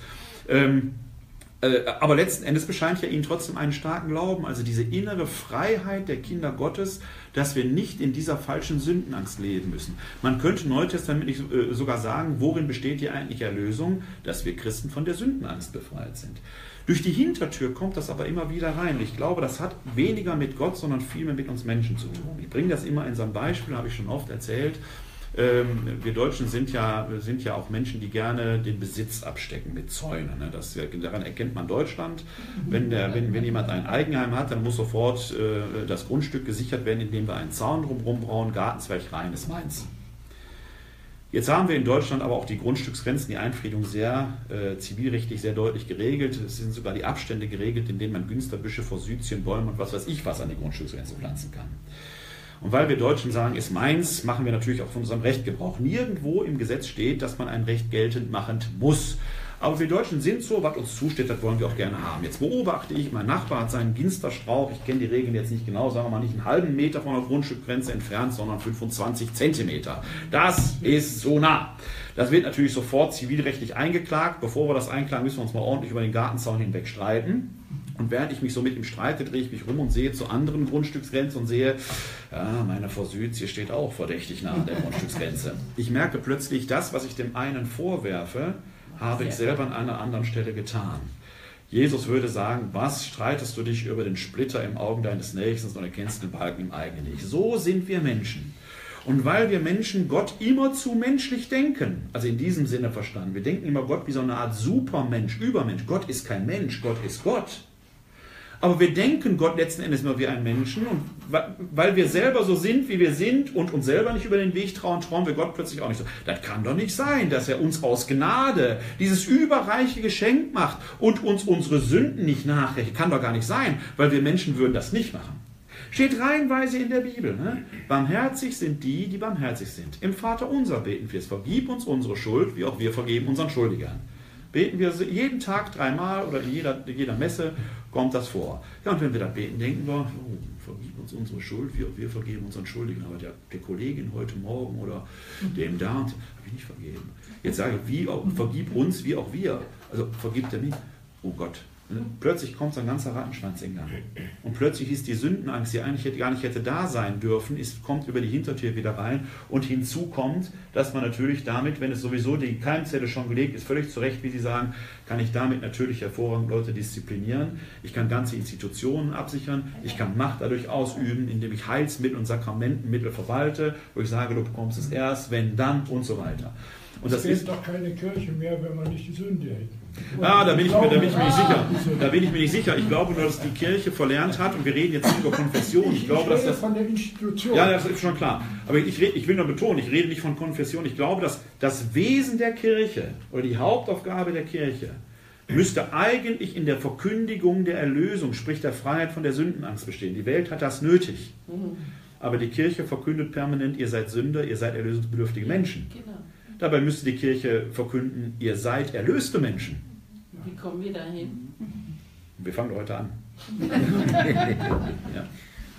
Bitte. Ähm, Paulus schreibt an die Korinther, welche vielen Beweise er hat über Jesu Auferstehung, ja. die Apostel. Und wir, Sie hatten ja auch schon mal seinerzeit vorgetragen, es waren dann, glaube ich, per Saldo 540. Mhm. Äh, insgesamt über 500, über 513. Also ja. die zwölf Apostel, ja. der Paulus sind 13 und über 500 Brüder zugleich. Also müssen es über 513 im Saldo gewesen sein. Hat das können auch dieselben sein. eine Person von den 513 das auch mal artikuliert als Zeuge, dass Jesus nach seinem Tode mit seiner Auferstehung ihnen entschieden, äh, äh erschienen ist? Also der Paulus selber, Paulus ist ja einer der, ja, der macht es natürlich, der macht es permanent in seinen mhm. Briefanfängen immer. Und von den 500? Äh, von den 500 haben wir, da können wir nur darauf vertrauen, dass die Korinther nachgefragt haben. Und da sage ich, ich, das ist spekulativ, aber ich vertraue da fest drauf, glaube, ich glaube das deshalb, weil ich weiß, dass die Korinther so ein skeptisches Völkchen waren, die alles bei den Paulus hinterfragt haben, mhm. dass die nachgefragt haben werden. Von den anderen möchte ich aber ein Zitat bringen, das ist speziell der äh, Johannes, zumindest legt der Johannes Evangelist es ihm in den Mund. Ich muss die Stelle gerade suchen. Kleinen Moment bitte. Der Johannes Evangelist sagt ja, als die ähm, Maria von Magdala das leere Grab entdeckt, rennt die ja zu den, äh, zu den, zu den übrig gebliebenen Elfen von den Zwölfen. Und dann machen Petrus und Johannes ja dieses schöne kleine Wettrennen äh, zum Grab hin. Der Johannes als der Jüngere kommt am Grab zuerst an, lässt aber dem Petrus als dem Älteren äh, höflicherweise den Vortritt. Auch da könnte sich manch einer eine Scheibe heute abschneiden. Und dann geht der Petrus hinein. Dann heißt es in Johannes Kapitel 20, die Verse 6 folgende, also die gucken jetzt in das Grab rein. Äh, Johannes Kapitel 20, Vers 6 folgende, da kam auch Simon, also fang in Vers 5 an. Er, Johannes, beugte sich vor und sah die Leinenbinden liegen, ging aber nicht hinein.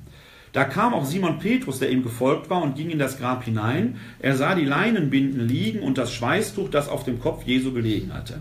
Es lag aber nicht bei den Leinenbinden, sondern zusammengebunden daneben an einer besonderen Stelle. Da ging auch der andere Jünger, der zuerst an das Grab gekommen war, hinein. Er sah und glaubte denn sie wussten noch nicht aus der Schrift, dass er von den Toten auferstanden, äh, auferstehen musste. Dann kehrten die Jünger wieder nach Hause heim. Da ist der Auferstandene noch nicht entschieden. Da sagt aber der von dem Johannes, der sah und glaubte. Was erklärtermaßen sehr steil ist, denn die Tat, das leere Grab, beweist nur, dass es leer ist. Es beweist keine Auferstehung. Die könnten ihn leicht nochmal geklaut haben, was den im Matthäus-Evangelium den Jüngern ja sogar äh, seitens der Pharisäer unterstellt wird. Später kommt dann diese berühmte Thomas-Geschichte, ne, der, äh, ja. wo der Thomas vermeintlich die Wunden anfassen darf, dann aber doch nicht hineinlangt und da hört man wieder, selig bist du, weil du gesehen hast, selig ist, selig die, die nicht sehen und doch glauben. Ne? Aber wir haben quasi von diesen 513 Zeugen immer wieder, also bei Paulus selber autobiografisch ohnehin, aber auch von den zwölf Aposteln wird verschiedentlich gesagt, wie sie da entsprechend äh, das bezeugt haben. Die Emmaus-Jünger.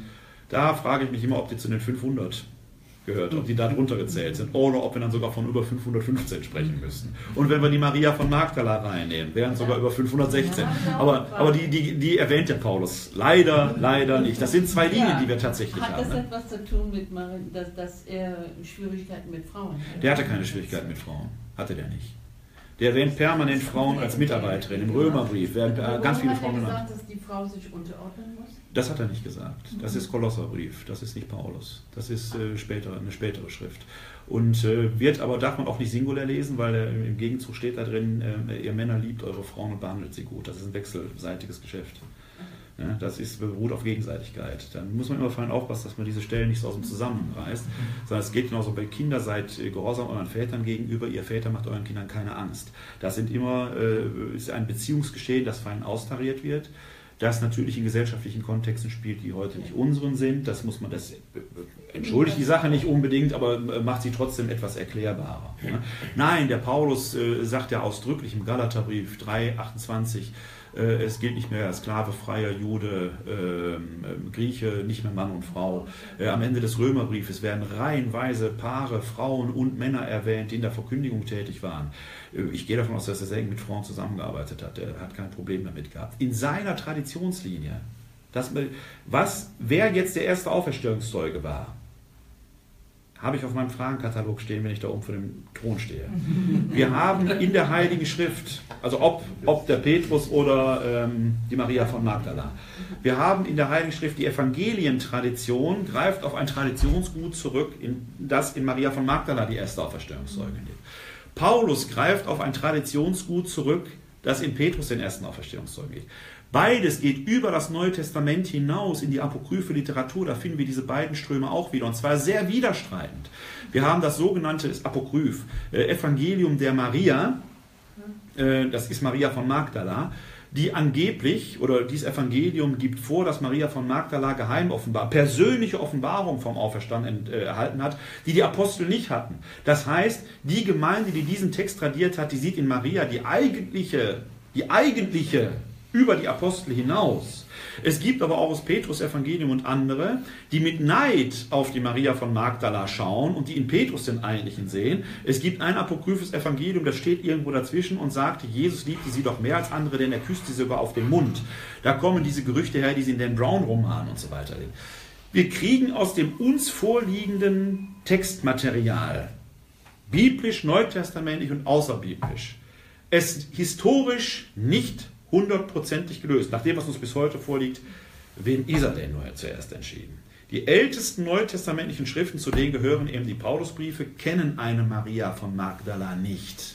Die, der kennt diese Person gar nicht. Nach drei Jahren? Er kennt sie nicht. Ja, aber nach. Ja, was auch immer, was auch. Der, der ist, der hat ja. doch nicht so. Nein, der hat, der Paulus hat in Antiochien sein Handwerk, der war in Kleinasien unterwegs, der ist in Jerusalem mal gewesen und wenn die nicht da war, dann hat er die nicht kennengelernt. Der Paulus weiß auch nicht, wie die Mutter von Jesus heißt. Er sagt im Galaterbrief Kapitel 4, Vers 4, er wurde geboren von einer Frau. Der überliefert den Namen gar nicht. Ja, aber wie, wenn er nur in Antiochia war und da oben? Er hat da Woher was? kennt er die 500 Zeugen? Die waren doch in der. Äh, ja, unterschätzen, na, unterschätzen Sie Antiochia nicht. Ne? In Antiochia war, die, war, das war die zweite große frühchristliche Zentrum in Antiochia. Ja, und da aber, saßen, aber das waren doch großenteils auch die. Äh, wie heißen sie nochmal? Die Johannesbrüder.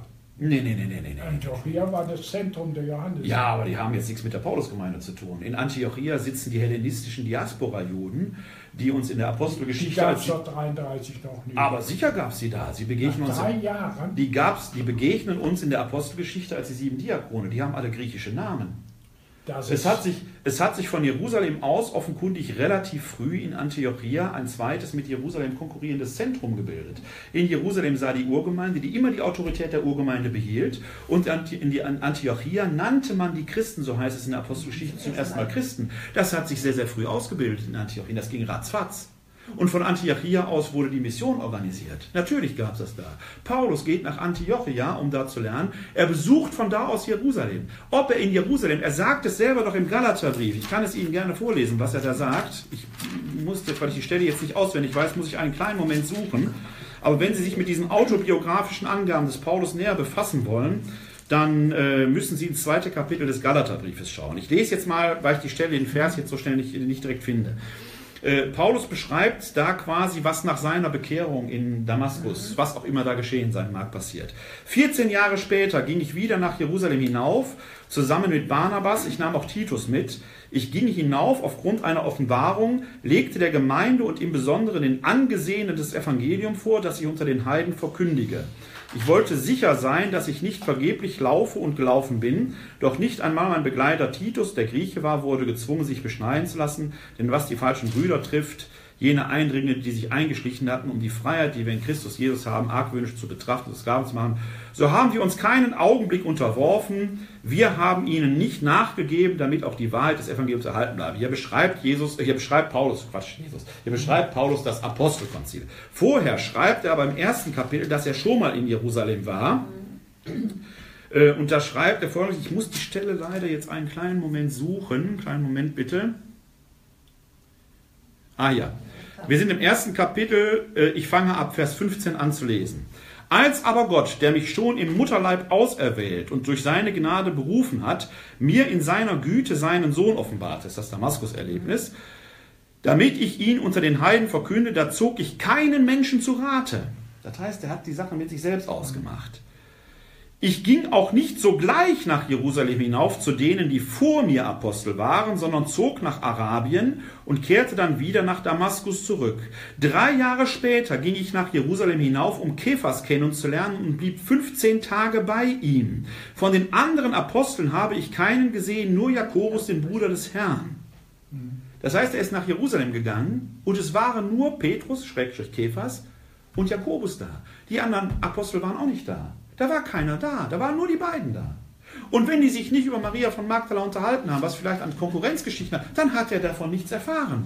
Dann hat der Petrus gesagt, ja, mir ist er als Erster erschienen. Was, deswegen sage ich, was da historisch jetzt vorgefallen ist oder nicht, wir wissen es nicht.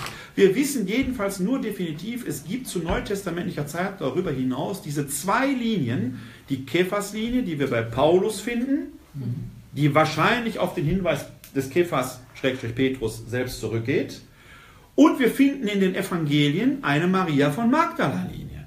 Die stehen beide, man muss es so sagen, konkurrierend nebeneinander und das auch in außerbiblischen Schriften, die wir die Apokryphen nennen. Da finden wir das wieder. Das war in der frühen Kirche, muss das ein heiteres äh, äh, miteinander ringen gewesen sein. Wir kommen heute an die eigentliche Historie nicht mehr ran. In unserem Bewusstsein spielt die Maria von Magdala natürlich eine viel größere Rolle, weil sie so schön erzählerisch in allen vier Evangelien bezeugt wird, auf Bildern dargestellt wird. Der Paulus hat klipp und klar diese Käferslinie da drin. Die ist rein quantitativ. Im Neuen Testament finden wir die nur an dieser einen Stelle bei ihm, während die Maria von Magdala-Linie rein quantitativ sehr, sehr breit gestreut ist. Aber sie sind beide da, übers Neue Testament hinaus. In unserem Bewusstsein hat sich die Maria von Magdala festgesetzt vielleicht völlig zu Recht, ist eine der vielen Fragen, auf deren Antwort ich gespannt bin. Aber sie ist da. Deshalb kann man den Päpsten, wenn die sagen, du bist dem Petrus äh, zuerst erschienen, nicht unterstellen, sie würden da äh, die biblische Botschaft verfälschen. Nein, die berufen sich schlicht und ergreifend auf die Korintherbrief, auf die Linie ja, des ersten Korintherbriefes. Vielleicht ist da auch dieses Frauenbild. Das ist nicht ausgeschlossen. Es ist auch nicht ausgeschlossen, dass der Petrus vielleicht eine Schwierigkeit mit der Maria von Magdala. Das ist alles nicht ausgeschlossen. Und dass er das einfach, wie man das so zwischenmenschlich macht, schlicht und ergreifend still übergangen hat. Das kann alles sein. Das streite ich nicht ab. Nur, wir kriegen es, wir, wir können aufgrund des Materials, das da ist, darüber nur mutmaßen. Nicht mehr und nicht weniger. Weil man versucht zu verstehen, warum diese, zumindest von Frauen empfundene Diskriminierung ich glaube, die wird nicht nur empfunden, ich glaube, dass wir die in der frühkirchlichen Geschichte, äh, ja, nee, ich glaube schon, dass wir in der frühen Kirche, also das ist aber jetzt nicht bei Paulus, weil wir da die, die, die gerade diese auch wertschätzende Erwähnung von Frauen in der Verkündigung haben. Äh, ich glaube schon, dass wir in der frühchristlichen Entwicklung dann doch eine Tendenz zur Patriarchalisierung haben ich bin jetzt kein Kirchengeschichtler, da müsste man jetzt Kirchengeschichtler äh, befragen und dran lassen. Ich vermute aber, dass da Zeitgesch das entschuldigt nichts, ne? aber dass da zeitgeschichtliche Kontexte äh, eine Rolle spielen, die dann äh, da zu einer entsprechenden Zurückdrängung geführt haben. Ob das bewusst geschehen ist, ob das einfach in der Interaktion mit der Umwelt geschehen ist, wie auch immer, äh, bin ich, würde ich jetzt aber den, dann einen Kirchengeschichtler mal hier hinholen, der dazu äh, äh, eine Antwort gibt. Was aber, wenn es denn so ist, und ich vermute, dass da solche Tendenzen sind, eben heißt, es ist nichts in, Mais, nichts in Fels äh, gemeißelt, nicht in, nichts in Marmor gemeißelt, genau. sondern die Dinge können und müssen sich verändern. Ich habe kürzlich einen Beitrag dazu verfasst, weil viele beten jetzt, der Papst hat es jetzt auch wieder gemacht, wir müssen Gott bitten, dass er uns Berufung schenkt, um Berufung bitten. Ja, liebe Freunde, wenn einer beruft, ist das Gott. Und wenn Gott beruft, lehrt uns die biblische Botschaft, dann ist dieser Ruf immer unüberhörbar. Sie können für den Ruf Gottes davonlaufen, wie Jona es getan hat, der holt sie ein. Wenn Gott sie will, kriegt er sie, früher oder später. Das ist wie ein Finanzamt. Das kriegt einen immer, früher oder später. Ja? Also wenn Gott beruft, dann kriegt er die Berufenen. Das ist die Botschaft des Alten und des Neuen Testamentes. Manchmal auf Umwegen, geschenkt, aber er kriegt sie. Wenn uns die Berufungen fehlen, dann ist das eine Botschaft Gottes. Dann will der uns was sagen. Dann müssen wir verstehen und nicht denken, wir machen so weiter wie bisher dann ist das die Botschaft Gottes in der heutigen Zeit. Dann geht offenkundig vielleicht eine Epoche zu Ende, wo Gott gesagt hat, jetzt ist dieser Weg der so der richtige und jetzt in diesen Zeiten muss ein, der Weg auf eine neue Weise anders weitergegangen werden. Vielleicht, ich weiß das nicht, ne, vielleicht wäre das der, die Botschaft Gottes für uns heute. Der Und dann, Defizit ist auch eine Bitte? Botschaft. Der Defizit ist auch eine Botschaft. in diesem Sinne ja. Ja. Und jetzt hilft es nichts, dass wir Gott sagen, beruf doch endlich. Ja, Ja, ja. der gibt uns schon längst eine Botschaft. Aber wir müssen jetzt mal hinhören, was er uns sagen will. Wir sind verstockt und taub, würde die Bibel sagen. Wir haben unsere Ohren taub gemacht. Ich glaube, dass Gott uns eine Weisung und eine Botschaft geben will und längst gibt. Die Frage ist, sind wir als Kirche in der Lage, nach vorne zu schauen und die Glut unter der Asche neu zu beleben, neu zu einem Feuer zu entfachen, mit neuem Brennholz?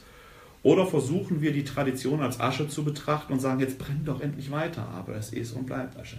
Auch hier muss ich sagen, ich weiß das nicht, aber ich habe irgendwie den Verdacht, nach dem, was ich in der Bibel lese und wie ich sie wahrnehme, dass offenkundig die Zeit, der, der, Fing, der Finger Gottes in eine neue Richtung zeigt. Und jetzt müssen wir diese Richtung, wir, wir müssen die wie Pfadfinder suchen. Es ist offenkundig nicht so, dass Gott sagt, weiter wie bisher. Das war der Weg, der war bis hierhin richtig und jetzt müssen wir einen Weg weitergehen.